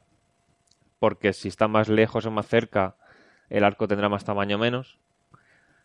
Y- o sea, el arco puede tener más tamaño si hay más masa en el cúmulo O si o la cerca- galaxia está más lejos o más cerca, según la óptica de la, de la geometría. Ya, ya. Por eso, ¿no? Que debe ser. Entonces, claro, si puedes complejo. solamente con una imagen de campo profundo puedes obtener la distribución, es mucho más fácil que tener que estar midiendo el espectro de todo, de, de estas galaxias y tal. Y lo- y Nacho, una, una pregunta que creo que lo has, que lo has eh, mencionado y a lo mejor no sé si me he perdido yo la conclusión o no. Has dicho que puedes comparar esta luz intracumular con la intensidad de emisión de rayos X del gas, eh, del gas difuso intracúmulo. Eh, ¿Con esa emisión de rayos X se puede estimar también la distribución de materia oscura? No. Eh, no. Eh, o, o- o no se puede por alguna razón? O... Uno de los resultados principales que se deriva de este trabajo, aunque ya era conocido, pero bueno, aquí se confirma, es que no, porque el, el- el- a ver, la situación más normal en la que se encuentra un cúmulo de galaxias, sobre todo un cúmulo de galaxias masivo, es eh, lo normal es encontrarlo en un proceso de fusión con otras estructuras, ¿no? Eh, un cúmulo de galaxias normalmente no es una pelota esférica de equilibrio dinámico, sino muchos grupos, es una cosa muy variable, muy dinámica, donde muchos grupos se están colisionando y fusionando. Durante ese proceso de fusión, el gas que trae cada una de las subestructuras choca eh, y es ahí donde se produce la máxima emisión de, rayos X. Un ejemplo muy famoso es el cúmulo bala, que, lo habrán oído hablar, el Ballet Cluster, que fue uno de los argumentos principales en contra de teorías de tipo MON o algo así que se ha utilizado, porque allí se ve que el gas se agrupa en un sitio concreto del cúmulo, mientras que las galaxias y el resto de materia oscura que se deriva de los mapas de lente están en otro sitio. ¿Por qué? Porque la galaxia, las galaxias y la materia oscura se atraviesan como sin fricción, porque no, no, no interaccionan, solamente interaccionan gravitacionalmente entre ellas, mientras que el gas si choca, se produce en frente de, choque y eh, emisión, ¿no? Con lo cual el gas es otro tipo de componente que no sigue la dinámica global trazada por el potencial gravitatorio. Entonces la mayor parte de la materia normal, que sería el gas, no está donde la mayor parte de la materia en total. Mm. ¿Qué sería la materia? Que sería la materia oscura más la galaxia. Está. Entonces, con, las estrellas estas que producen la luz intracumular pasaría lo mismo que con las galaxias, ¿no? Que eh, como no chocan entre sí, también pasan de largo y siguen la distribución de materia oscura como en el Ballet Cluster o en ese tipo de cúmulos que son altamente dinámicos, eh, ahí tendríamos una situación más complicada.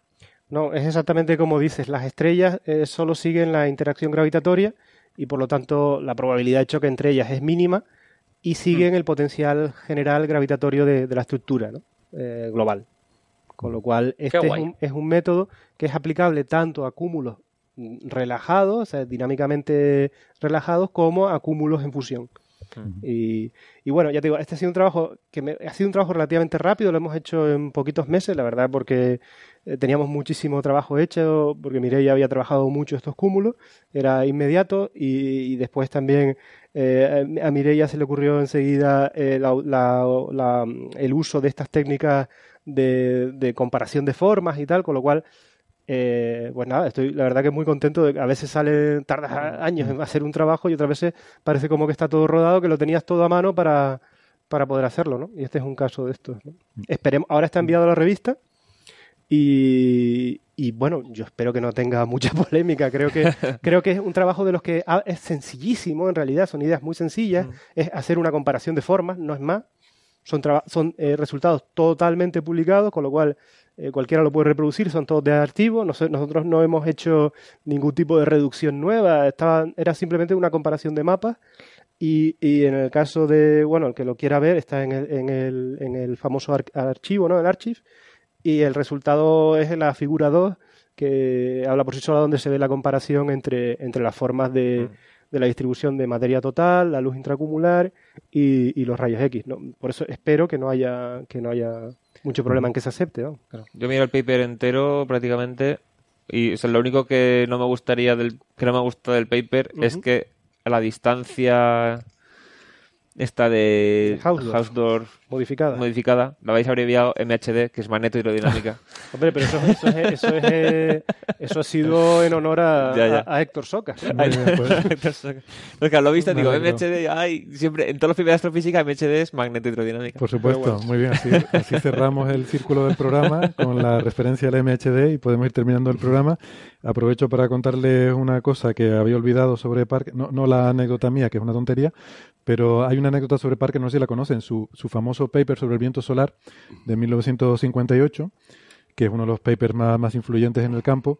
Eh, o sea, este es uno de los papers que se consideran geniales en el campo, ¿vale? O sea, es uno de los papers de estos mm, más importantes en física solar. Este paper fue rechazado por la revista, no, no por Nature, no por Science, por Astrophysical Journal, ¿vale? Hmm. Astrophysical Journal rechazó, no, no, mentira, no lo rechazó Astrophysical Journal, el referí al que se le envió el paper, el, revisor anónimo, lo rechazó. Se le envió a un segundo. Que Physical Journal solo tiene uno en principio. Sí, pero en aquella época el editor era Chandrasekhar. Ah, digo. madre. El editor era Chandrasekhar, que también tiene sus anécdotas curiosas. O sea, hubo una época en que los editores de revistas como Astrophysical Journal eran gente como Chandrasekhar, ¿no? Y eran editores. Y eran editores, por eso digo, porque un editor hoy en día te diría, bueno, artículo rechazado, pero en aquella época el editor se leía los papers y se formaba su propia opinión. Hmm. Y el informe del referí era una opinión. Era un informe. Entonces Chandrasekhar dijo, no, no, no, esto no puede ser. Lo mandó un segundo referí. El segundo referí también lo rechazó. Dijo, esto no puede ser, esto es una tontería. Y Chandrasekhar lo cogió y dijo, eh, lo siento, señores referí, están ustedes equivocados, este paper es muy bueno.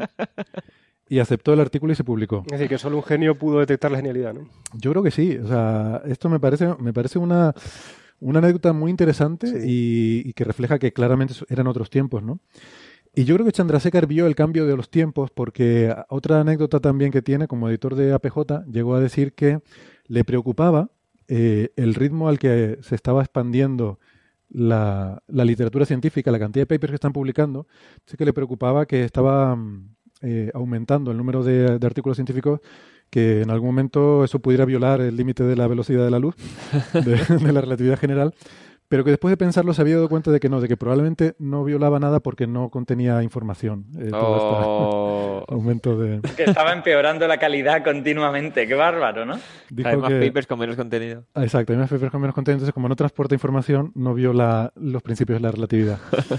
Este es otro tema para. Lo que temía al final es que un compendio de artículos científicos al final tuviera su propio campo gravitatorio, ¿no? Porque contuviese tanta información, tanta energía. Sí, sí, no, creo que era algo así, como que el número de artículos que ponía los ponía en una revista y que eso en algún momento mm, pronto iba a.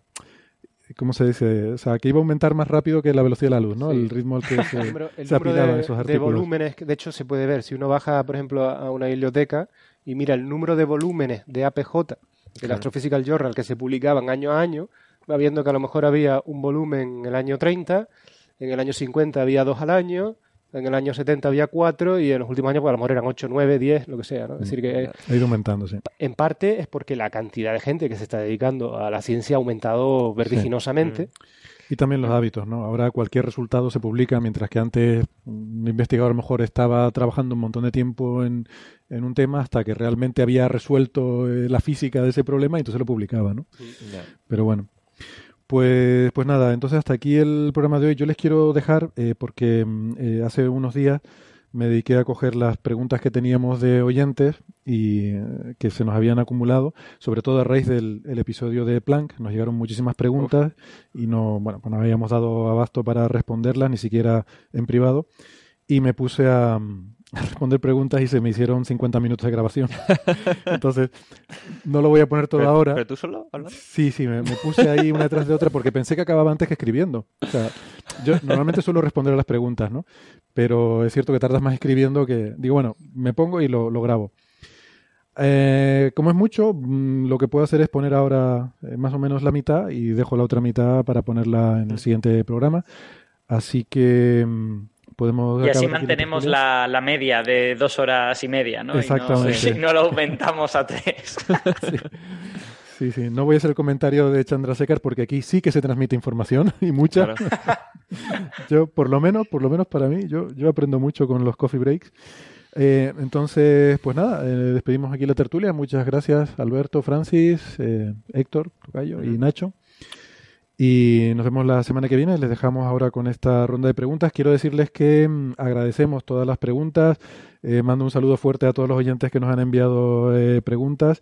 Eh, me disculpo si a lo mejor algún detalle se me quedó, pero debo reconocer que mientras lo grababa no me puse a escucharlas todas otra vez ah. porque ya las había oído de antes y luego me he dado cuenta que se me quedaron algunas cosas sin contestar, así que discúlpenme, eh, aquí hay un poco de que se ve el cartón detrás de, la grabación porque las contesté sin volverlas a escuchar, entonces, pero bueno, espero que, más o menos se resuelvan las dudas que tenían.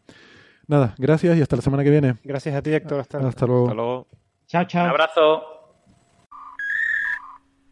Pues hemos tenido muchísimas preguntas, sobre todo em, a raíz del programa que hicimos, el especial sobre la cosmología de Planck, y eh, vamos a ver si podemos eh, sacar algunas de ellas y que nos sirvan también un poco como excusa para aclarar algunos conceptos que yo creo que en general em, se, cuentan por ahí de una forma que, que yo creo que genera más confusión que, que ayudar. ¿no?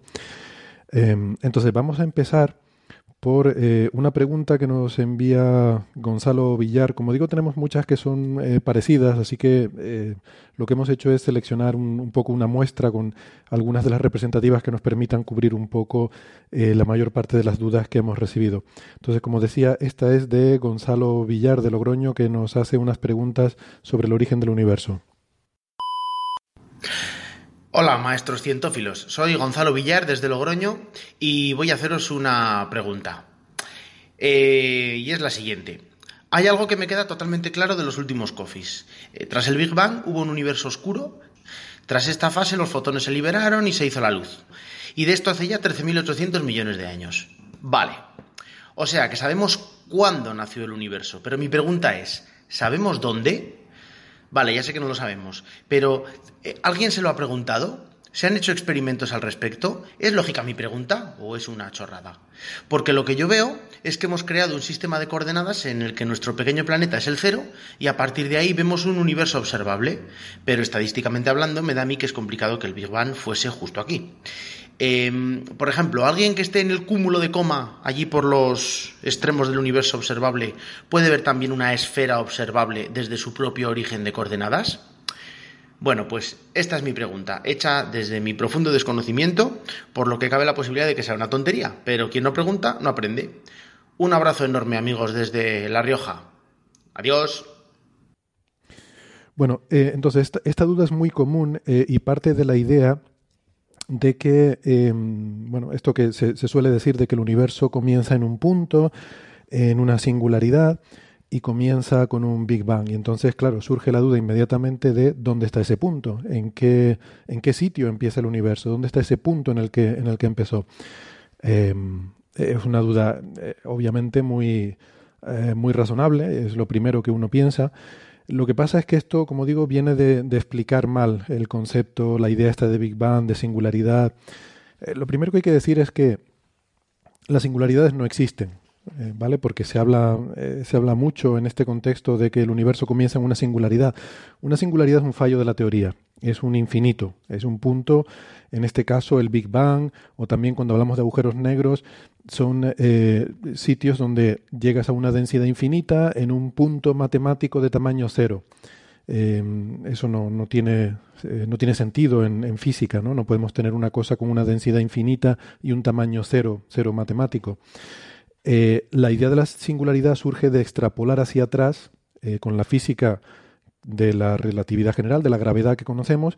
Nosotros extrapolamos hacia atrás la película del universo y vamos viendo que las galaxias eh, y, todo, el, todo el universo que se está expandiendo, pues antes, yendo hacia atrás en el tiempo, se, ha ido eh, todo juntando, juntando, juntando, hasta que mm, llega un momento inevitablemente en el que nos aparece una singularidad. Pero eh, eso aparece porque, como sabemos, la relatividad general mm, no es una teoría que nos permita llegar, extrapolar esa película hacia atrás indefinidamente, ¿no?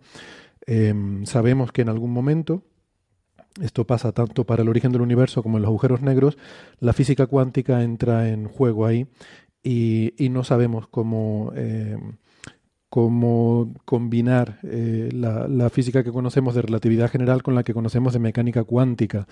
Eh, nos decía, por ejemplo, José Edelstein en el especial sobre Hawking que en teoría de cuerdas, que es uno de esos intentos de juntar estas dos teorías, la singularidad en el centro de un agujero negro se reemplaza con un concepto más difuso de una, una especie de bola difusa. Pero eh, lo, cierto es que a día de hoy no, no conocemos esto con certeza. Entonces, si aplicamos la relatividad general tal cual, nos llevaría a una singularidad. Pero eso lo que quiere decir es que eh, no la podemos llevar eh, infinitamente hacia atrás en el tiempo. ¿Hasta dónde podemos extrapolar atrás la física que conocemos? Pues básicamente hay dos eh, limitaciones. Una limitación es el modelo estándar, que es el modelo de la física de partículas que funciona muy bien, pero sabemos que no es perfecto, porque el modelo estándar hay algunas cosas que no explica. Por ejemplo, no explica la materia oscura, eh, no explica por qué los neutrinos tienen masa. Entonces sabemos que el modelo estándar es muy bueno, pero no es perfecto, tiene, tiene por ahí algún fallito.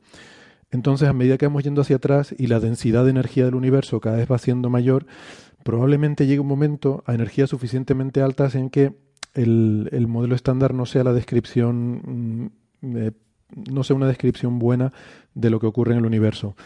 ¿Dónde ocurre eso? No lo sabemos bien, pero en general se suele pensar que hasta los primeros minutos eh, de vida del universo, eh, esa donde las energías eran ya muy, la, densidad de energía era muy alta, pues que hasta esos primeros minutos lo podemos extrapolar bien. sin embargo, las teorías físicas, las teorías básicas, que son la relatividad general y la física cuántica, sí que siguen, sí que siguen siendo válidas y sí que podemos seguirlas extrapolando bastante más hacia atrás. Mm, pensamos que con la relatividad general podemos llegar pues prácticamente hasta el fin de la época de la inflación. La inflación es ese, eh, esa expansión tremendamente acelerada exponencialmente del universo que tuvo lugar en una fracción de tiempo de algo así como 10 a la menos 30 segundos eh, que insisto, 10 a la menos 30 segundos es 0,00000 y así 30 ceros em, y un 1, pues en esa fracción tan pequeña de tiempo el universo eh, aumentó muchísimo su tamaño, de ser más pequeño, que de ser del tamaño de una partícula subatómica, a ser del tamaño de un melón, que decimos siempre, ¿no? Eh, más o menos. Podría ser dos melones o podría ser medio melón. no, no sabemos bien cuántos melones, pero más o menos de ese tamaño. Y entonces, em, a partir de ahí, a partir de ese melón cósmico, es donde pensamos que se aplica esa relatividad eh, general, a partir de esa primera fracción de segundo. Es decir, que podemos llevar hacia atrás la película de que todo el universo se iba concentrando, se iba concentrando hasta esa fracción de segundo. De esa fracción de segundo para atrás no lo sabemos exactamente. Pensamos que ocurrió esa eh, inflación por lo que ha ocurrido después. Em, pero eso realmente es lo que llamamos el Big Bang, ¿vale? Eh, esa, eh, cuando hablamos de que el universo comienza en un punto y comienza eh, con una gran explosión, nos referimos hoy en día, el concepto que, que, se tiene en cosmología es que el universo comienza, digamos, nuestra descripción del universo comienza ahí, cuando termina la inflación y comienza la física normal, la física conocida, tras esa primera fracción de segundo. Antes de eso sabíamos que había ese universo, todo el universo observable que vemos hoy en día tenía ese tamaño de melón y, y, ya está, no sabemos lo que había antes eh, y no sabemos lo que había fuera de ese melón. Entonces, esta es un poco la, la, la base que hay que entender sobre esto. Entonces, lo que nos dice la teoría cosmológica actual es que ese melón se ha expandido eh, durante los 13.800 millones de años de vida del universo para formar todo lo que es el universo observable eh, a día de hoy, que el universo observable tiene un radio de aproximadamente 40.000 millones de años luz. Eh, no es 13.800 millones de años luz porque la expansión del universo no, no, ocurre a velocidad constante, sino que, como sabemos, está acelerando. En fin, todos estos, todos estos conceptos son son un poco complejos, pero es importante entender eso, que, que no parte el universo de un punto, sino que eh, ese Big Bang, esa inflación ocurre en todas partes del universo y que la expansión que tuvo lugar después también ocurre en todas partes del universo.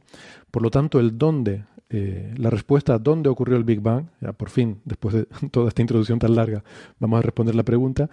El Big Bang ocurre en todo el universo, en todo el universo simultáneamente, no es, no es un punto, eh, lo, que es un punto, no, bueno, no un punto, sino una cosa pequeñita, era el tamaño de todo el universo observable, era mucho más pequeño, pero todo ese universo se ha expandido hasta dar lugar al universo que observamos eh, hoy en día como universo observable. Esa sería la respuesta a esta pregunta. Otra pregunta también sobre el origen del universo nos la envía Oscar Castro, en este caso sobre el fondo cósmico de microondas, y también refleja eh, varias de, las dudas que hemos recibido. Vamos a escuchar su pregunta. Hola, Coffee Breakers. Eh, vamos a ver, me llamo Oscar y soy un aficionado a la ciencia sin formación académica específica. Y mi pregunta es, ya determinaréis si es pertinente o no. Eh, ¿Cómo es posible que podamos ver una foto fija del universo como es el fondo cósmico de microondas y no podamos ver otros eventos como una foto fija también. Me explico. Mm, podemos buscar supernovas y estamos buscando el momento exacto de, en que se produce la explosión para, para entenderlas. Pero ¿por qué no lo podemos ver? Mm, ¿Por qué no su luz nos llega y se va y no ocurre lo mismo con el fondo cósmico de microondas. No sé si me entiendo bien. ¿Por qué no podemos ver otros momentos del universo también como una foto fija, igual que ocurre con, ese fondo?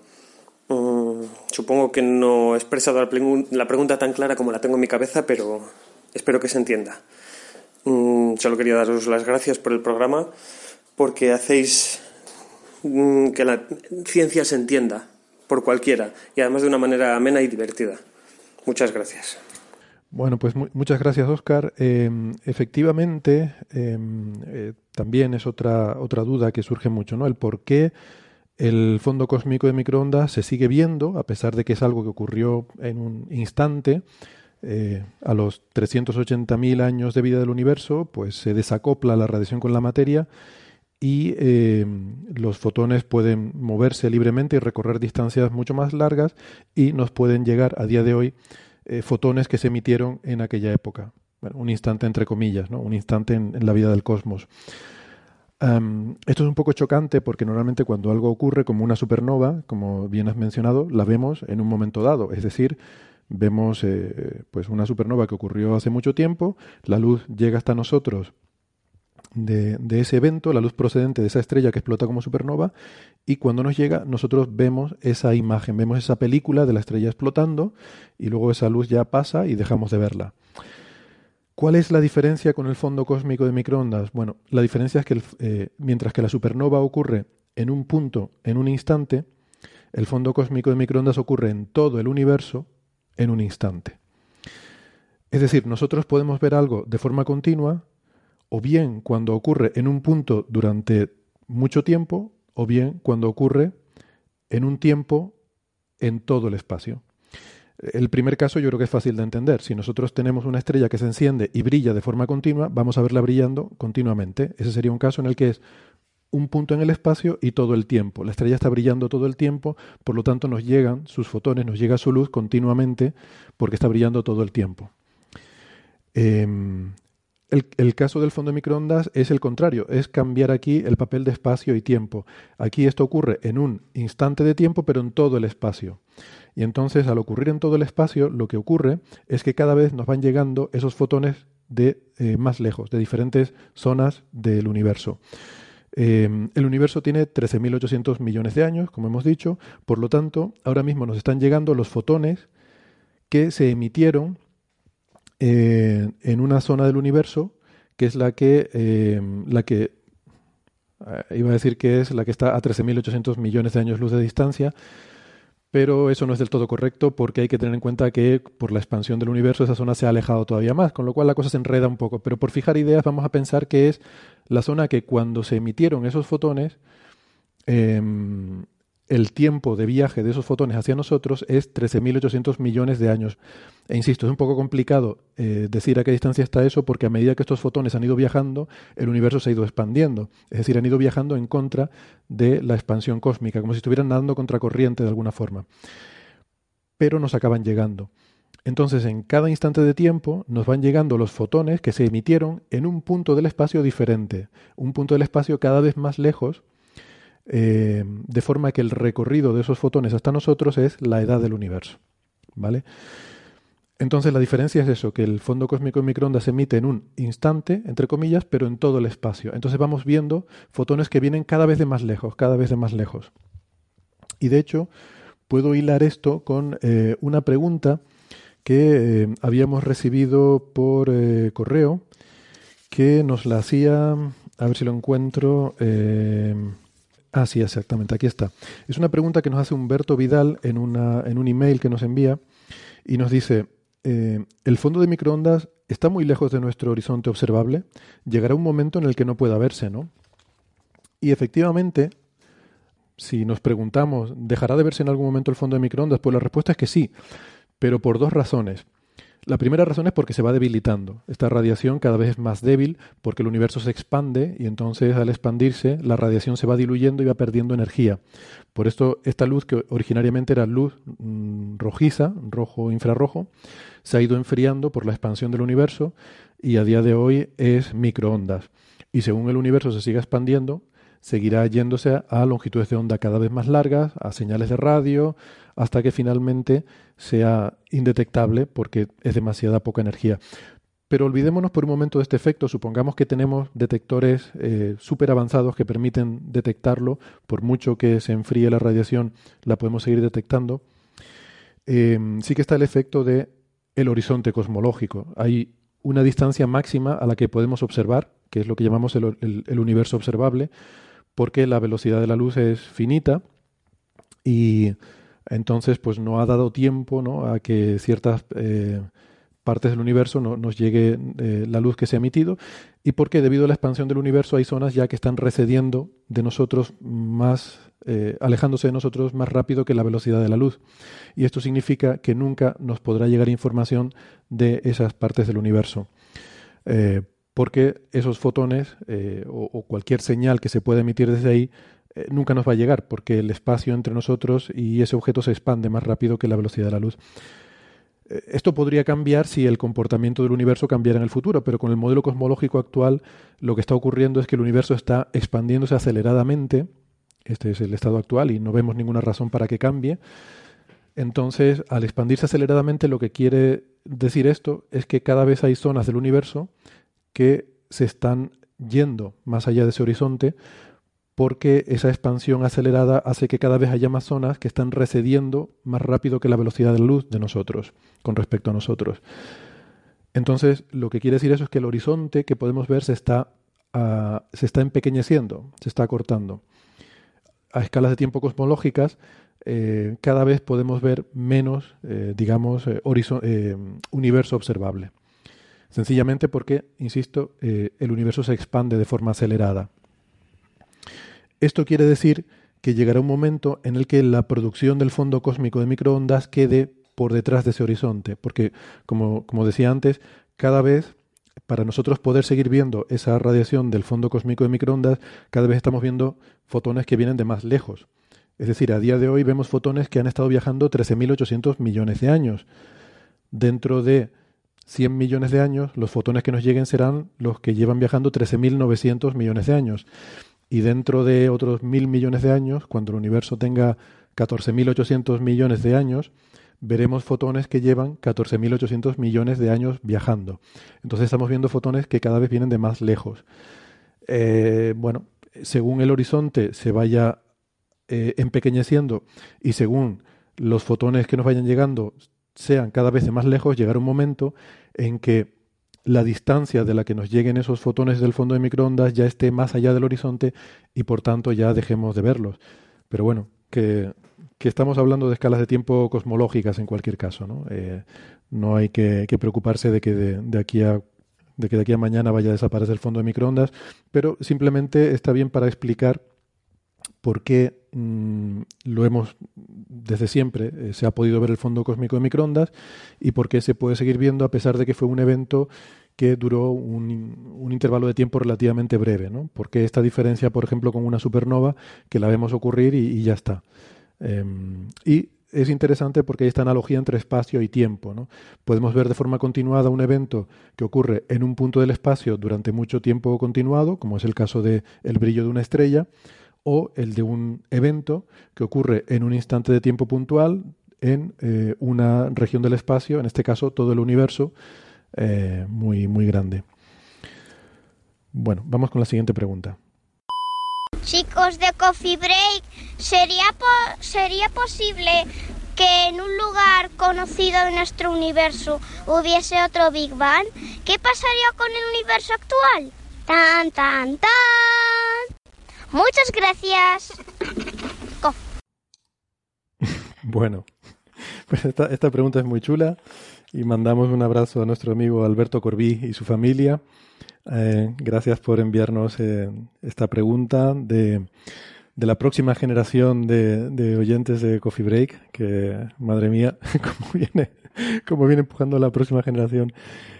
Es una pregunta muy difícil la que nos haces, porque la respuesta sería que en principio no, por la física que conocemos, no se puede producir un Big Bang en el universo actual, pero pero eh, tampoco la física que conocemos eh, es capaz de explicar el, Big Bang, como decía antes, ¿no? Eh, todo lo que tiene que ver con inflación y, cómo se llega a ese estado, cómo se produce y cómo tiene lugar ese mecanismo, pues em, es ahora mismo física que es más allá de lo que entendemos por física bien conocida y establecida. Por tanto, yo creo que la, respuesta directa sería decir que, no sabemos. es decir, claramente las condiciones eh, en el inicio del universo eran condiciones en las que nuestras teorías no, funcionan bien y claramente ahí ocurrió algo que bueno, solo entendemos un poco fenomenológicamente y, muy a grosso modo como es la, eh, la inflación, pero no, no somos capaces de, de escribir y de entender exactamente este proceso. Eh, hay, teorías, algunas de las cuales hemos hablado, como esto de la inflación eterna, según la cual eh, realmente el estado natural del vacío sería un, estado de alta densidad de energía eh, que está sufriendo inflación de forma universal en todas partes y, en todo tiempo. Y en algunos puntos de este, este vacío, pues repentinamente colapsa espontáneamente a un estado de energía inferior que es la salida de inflación y por tanto el comienzo de lo que llamamos el Big Bang. Eh, entonces, según estas eh, teorías, como la de en la que ha estado trabajando eh, Hawking con Hertog, que comentamos una vez, pues tendríamos que el, nuestro universo sería una consecuencia de una de estas burbujas que salen de inflación. Se produce un colapso de, un punto del, vacío a un estado de menor energía, un estado normal de, de lo que, lo que nosotros eh, eh, consideramos normal en nuestro universo y se produce una, burbuja que se propaga hacia afuera a la velocidad de la luz eh, en el que esos puntos van saliendo también de inflación y tenemos un, universo normal que, que, se va expandiendo. Pero bueno, como digo, son, son teorías un poco especulativas sobre las que prácticamente no tenemos ninguna capacidad de confirmación observacional ni empírica.